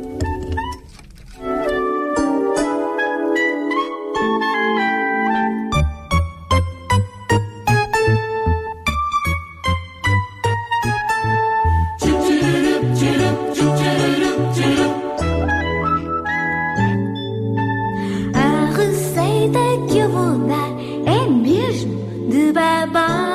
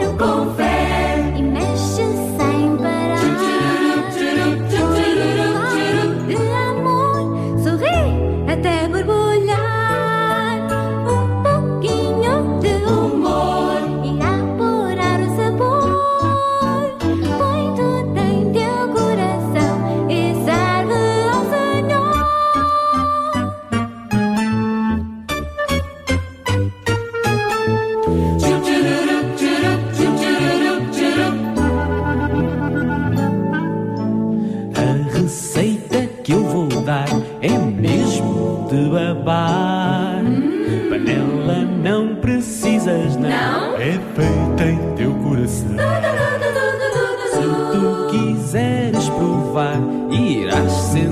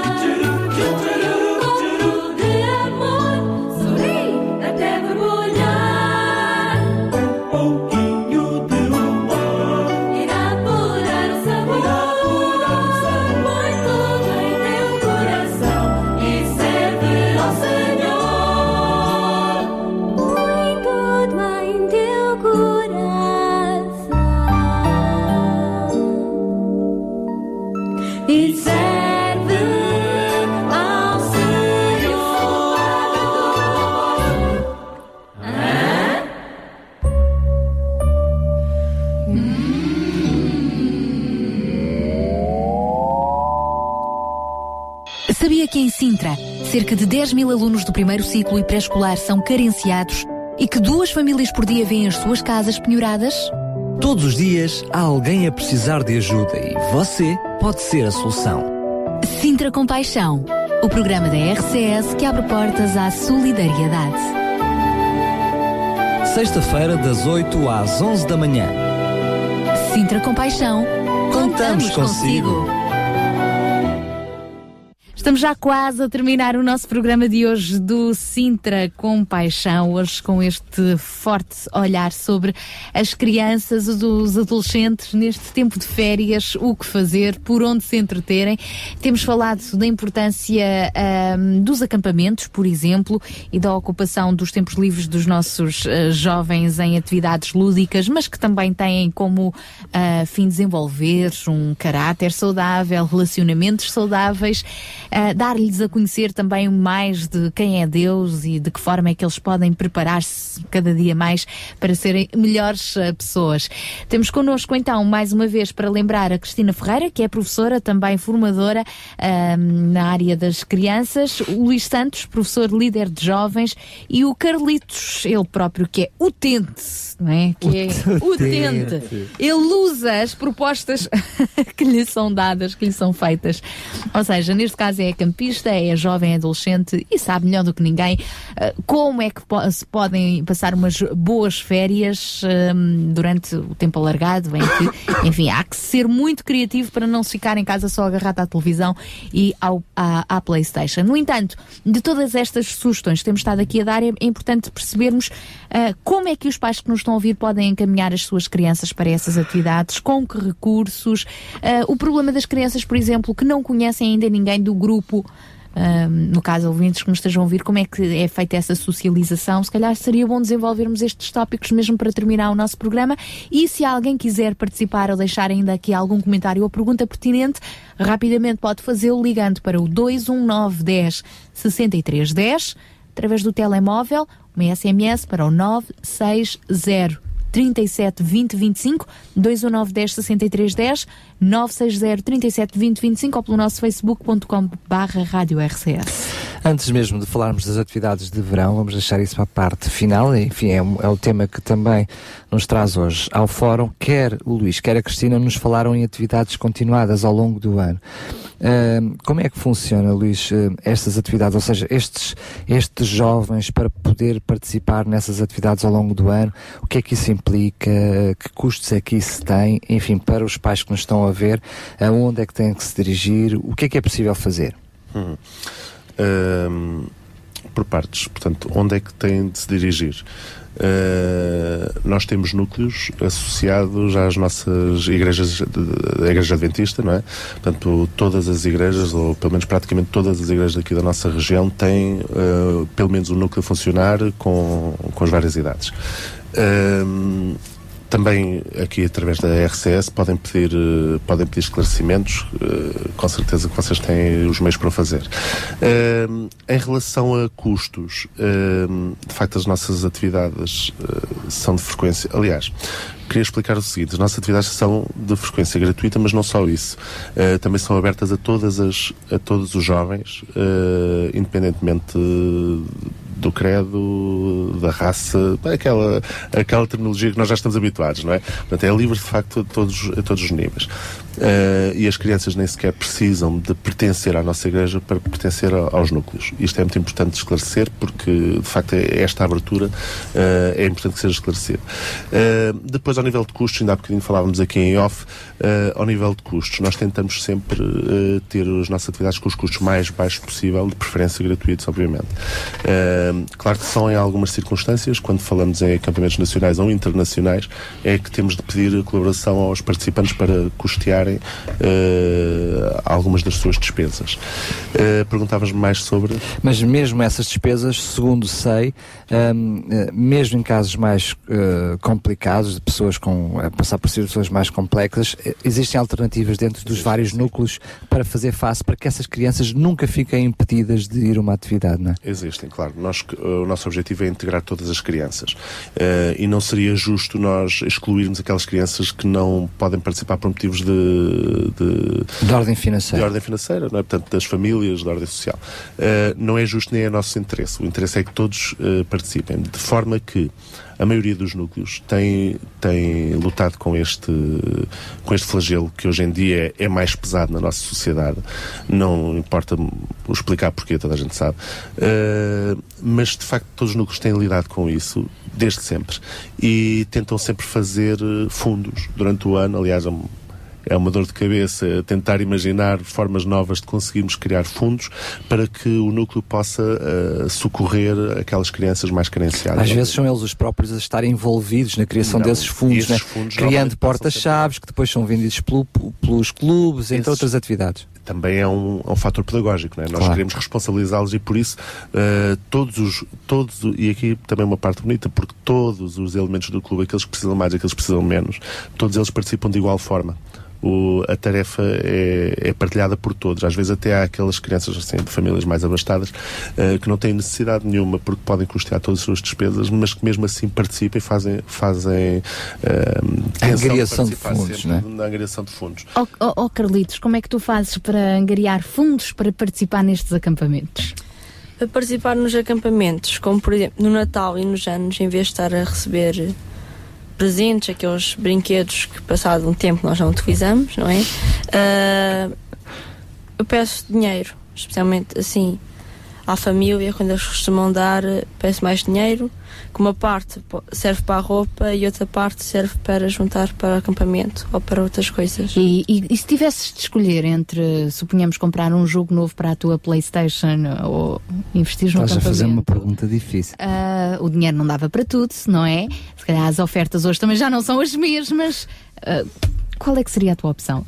Fala a verdade. Ah, eu por acaso escolhi o acampamento porque com os jogos tenho a minha irmã que gosta muito de jogos e ela é que compra os jogos. E se não tivesse a turma que tivesse os jogos? Talvez escolhi os jogos, sim. Sabes o que é que eu vou Como está a ser sincero. Faz-me lembrar uma história. Uma vez um senhor bastante alcoolizado chegou bateu-me à porta de casa a pedir dinheiro para comida, mas estava muito alcoolizado. E eu disse: "Oi, sei lá, mas você está-me a pedir dinheiro para a comida ou para a bebida? E ele virou-se para mim: Não, não, é para a comida, para a bebida eu tenho. é um bocadinho assim, já percebemos. Mas, eh, Cristina, Posso força uma coisa, já agora muito importante, é que nós falamos aqui dos jogos e tudo mais, mas há coisas, há medidas às vezes mais pequeninas e que são importantes. Uh, reparem que se nós pusermos 5 euros na mão de uma criança, a tendência é ele desaparecer em 5 segundos. Uh, se vocês derem 5 euros para os meninos levarem à feira do livro da escola, eles compram até não terem dinheiro nenhum, mesmo que o livro não lhes interesse para nada. Uh, e isso acontece até nos adolescentes, se vocês repararem. É muito fácil um adolescente perder dinheiro em coisas mínimas. É um bolo aqui, é um chupa agora, é um- uma pastilha, é um refrigerante, é qualquer coisa assim. Portanto, não é muito difícil também, uh, ao educar, de certa forma, estes comportamentos, nós conseguimos uh, canalizar os fundos para, para coisas talvez melhores. Claro, e sobretudo se, como está o Carlitos a dizer, for de interesse máximo dele, estar presente e ter fundos para isso. Ah, Cristina, a realidade da Cristina é um pouquinho diferente, não é? Sobretudo quando estamos a falar em África, porque ah, seria quase impensável pedir-se contrapartidas financeiras para alguma atividade. Por outro lado, eles já lá estão, não é? Porque é a Cristina que vai ao encontro deles. Completamente. Eh, É muito simples reunir as crianças em África e quanto a exigir qualquer comparticipação financeira ou mesmo seja a que nível monetário for, não é? É é impossível, eles não têm nada. Nem os meninos lá não têm mesada. Não têm semanada, isso não é normal. Eh, os meninos que pertencem à chamada, aquilo que para nós é chamada classe média alta, que lá é a nossa classe média, não é? Já alguns já têm prenda de Natal em dinheiro, alguns ou, e também eh, nos anos. Eh, mas isso é raro. Lá não é muito normal. Uh, quanto a mesadas semanadas, isso é impossível. Não, isso não é normal. Portanto, as crianças lá andam essencialmente descalças, não é? Com aquele calor, andam de calções. eh, O que é bom, o que é bom, porque para nós é uma chatice. O que é que eu vou levar calçado, Claro. não é? E agora para esta atividade, que calçado é o melhor? E É assim, lá está tudo resolvido à partida. É muito informal. Então, quanto a reunir as crianças, nós não precisamos eh, fazer um anúncio exatamente na rádio. Uh, Para mim é muito simples. Uh, eu pego no, faço, uso uma estratégia que é o livro de vida. Então levo todos os anos há cerca de 7 mil livros de vida, que é, é um livro cristão para crianças e jovens, é interconfessional, não tem qualquer confissão religiosa e através desses livros de vida eu vou convidar as crianças para as atividades. Portanto, eles recebem um livro que para eles é muito precioso, Há muitas crianças lá que não, não sabem o que é um livro. O livro de vida para muitos meninos é o primeiro livro da vida deles. Eh, só depois na escola é que a ter livros. Uh, para muitos é o primeiro livro da vida, eles, uh, da vida deles mesmo, e eles estimam imenso aquilo. E depois, com aquele convite do livro, eles vêm às atividades. As atividades, tanto são, podem ser na rua, como podem ser dentro de uma igreja, como podem ser dentro do centro cultural, como podem ser, por exemplo, dentro de uma organização como o Nos Casa, Nossa Casa em português, uh, que está virada para as crianças de risco. Também já trabalhei nesse, nesse contexto e eles aparecem, portanto, sem quaisquer custos para as famílias e seria muito injusto da nossa parte. Uh, nós, uh, portanto, cobrar fogo se o que fosse, os custos ficam connosco. A Os reali- lanches. as, as realidades são completamente diferentes. Luís, eh, para, estamos mesmo a terminar, enfim, para alguns pais que nos estão a ouvir e que para os próprios pais até possam estar a pensar, "Epá, eu gostaria mesmo que o meu filho nesta atividade, neste verão, pudesse estar envolvido numa atividade destas. A verdade é que se os pais abordarem os filhos numa fase inicial, nós temos vivido um pouquinho essa experiência, eles não estão muito motivados para, para ir a estas atividades. Mas a verdade é que depois de irem uma primeira vez, a motivação fica, não querem deixar de ir. Como é que, o que é que nós podemos dizer a um pai, uma mãe que nesta altura poderá enfrentar a dificuldade que todos nós enfrentamos quando Isso queremos. mesmo que tu acabaste de dizer é que, ainda que haja alguma resistência, resistência inicial, eh, no final eh, eles vêm com uma experiência de tal forma gratificante que eles vão querer repetir, vão querer repetir a dose. Eh, até porque sabem que, e principalmente agora até falando na, na idade dos adolescentes, principalmente a partir da, da adolescência, os jovens, ao conhecerem lá os amigos, tornam- tornam-se laços muito mais resistentes no contexto, dado o contexto, que é laços muito mais eh, profundos eh, e, e eles de facto vêm com uma vontade enorme de repetir a experiência. Mas como é que tu falas eh, de laços profundos? Mas imagina um pai que está aqui e diz: O meu filho não conhece ninguém desta, desta, desta, desta atividade, deste núcleo, eh, vai sozinho, ele vai ser perfeitamente integrado. Como é que é? Porque eu sei que as, ativi- as atividades são. eh, qualquer jogo hum, ele obriga a integração do todo um grupo, não é? Ou seja, elas já estão pensadas exatamente para situações como essas. Uh, sim, obviamente. Uh, claro que os jovens participam, eles inscrevem-se mesmo também por núcleo, portanto, eles inscrevem-se normalmente com, com um grupo. Mas, obviamente, se. uh, Eu, eu julgo que isso é é uma questão menor. Porque se, se eles se inscreverem, imagina, não conhecem ninguém, o Carlos deve ter essa experiência, não conhece ninguém, mas chega ao acampamento, sai de lá a conhecer toda a gente. Uh, às vezes nas separatas, na parte de trás, nós temos um- uma parte específica só para contactos dos meus amigos e não costuma chegar. Uh, eu já agora gostava só de vos deixar aqui também uma ideia das ofertas que nós temos para este verão, Sim, sim. nomeadamente. Mesmo Acho que é importante também referir. Uh, nós temos quatro ACNACs. Pelas Acampamentos quatro- nacionais, é? Acampamentos nacionais. São chamados ACNACs. Nós temos quatro ACNACs a decorrer neste verão, entre, final, entre a segunda quinzena de julho eh, e o mês de agosto todo. São ACNAC de rebentos para os mais novos. Eh, Que, que esse de repente para os mais novos, que é até aos 3 anos, é de quanto tempo? Eh, É apenas de um fim de semana. Pronto, é para deixar e, as- e as crianças de 3 anos, obviamente, vão acompanhadas dos tutores, que são normalmente os pais. Portanto, é, é- é um acampamento para a família, pais ou um dos É- pais é, e é a para criança. o tutor e a criança, sim. Uh, quem for vai ter a oportunidade de me conhecer, porque eu vou lá estar com o meu filho, não posso fazer. Uh, depois temos o ACNAC Tições, que já tem uma duração maior, não é? uma duração de uma semana, de 21 a 28 de julho. Uh, o ACNAC dos Desbravadores, para a idade do Carlitos, de 1 a 11 de agosto. O ACNAC de Companheiros, logo a seguir, de 12 a 22 de agosto. E temos uh, agora três atividades um, diferentes, já, já são de um cariz diferente, foge aos desbravadores. Temos o Impacto, que é um acampamento que vai ter lugar este ano em Vila Franca de Xira, uh, no- nos dias de 22 de agosto a 1 de setembro. Para que idades esse- essa Eh, atividade? Este, para jovens a partir dos 16 anos, eh, é um acampamento diferente, como o nome indica, de impacto na comunidade, em que os jovens vão estar a trabalhar fundamentalmente para a comunidade, eh, numa perspectiva de serviço e de, Depois temos o Congresso Europeu de Jovens, que vai ser na Sérvia este ano. É Eh, para servirem lá na, na é Sérvia. para servir na Sérvia. Eh, o projeto e depois temos um projeto eh, o projeto abraçar o mundo que vai este ano abraçar Beja Eh, portanto de 1 a 8 de setembro vai estar a decorrer eh, em Beja em que os nossos jovens vão estar lá também eh, e aqui também numa perspectiva de serviço e de testemunho à comunidade de Beja queria só destacar também algumas atividades que são de caráter mais local, como por exemplo as escolas cristãs de férias. Eu sei que neste momento está a decorrer ou está para começar em breve ah, uma escola cristã de férias, por exemplo, em Setúbal. Se vocês quiserem assim mais, mais ah, dados sobre estas atividades, obviamente podem contactar e que nós esclareceremos e até podemos encaminhar para, para as opções mais. e em Lisboa também vai decorrer uma, uma, uma escola Sim, cristã de férias, em estou, a, a decorrer em vários pontos, Em vários mas só pontos. de âmbito local. Fica então este convite, estes desafios, estas ideias. Muito obrigada a todos os que estiveram aqui connosco, o Carlitos. Não demos oportunidade à Cristina, mas a Cristina não está a pensar levar ninguém daqui para a Para África, Cabo pois não, Verde. para Cabo Verde. Não, este ano não. Um dia, quem sabe, for uma equipa, vou. Mas Muito até bem. agora ainda não, não vem ninguém. E quando tiver a direção, Deus para tal, irei fazer. Muito bem, muito obrigado, Cristina, mais uma vez por ter estado connosco. Obrigada. João Barros, tem estado aí caladinho, sempre atento na mesma. Eu fico super contente, super feliz de, de ouvir todas estas oportunidades, de ouvir aqui o Luís a, a apresentar este leque de, de, de- Oportunidades. de oportunidades.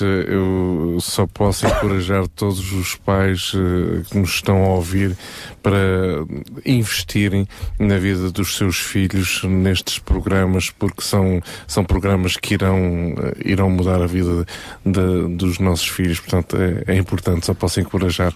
Muito obrigada, João Barros. Na próxima sexta- sexta-feira cá estaremos também, se Deus quiser. Não acontece o mesmo comigo, mas Sintra Compaixão é todos os Baldão. dias. Não faz mal, sexta-feira estarei cá também com o João Barros e tu, assim que tiveres também o teu tempinho aí cumprido, ah, estarás de volta também. Deus o abençoe, muita compaixão e quanto à próxima sexta-feira, ah, e quanto ao próximo Sintra Compaixão, é isso mesmo, até lá, se Deus quiser. Sabia que em Sintra, cerca de 10 mil alunos do primeiro ciclo e pré-escolar são carenciados e que duas famílias por dia vêm as suas casas penhoradas? Todos os dias há alguém a precisar de ajuda e você pode ser a solução. Sintra Compaixão, o programa da RCS que abre portas à solidariedade. Sexta-feira, das 8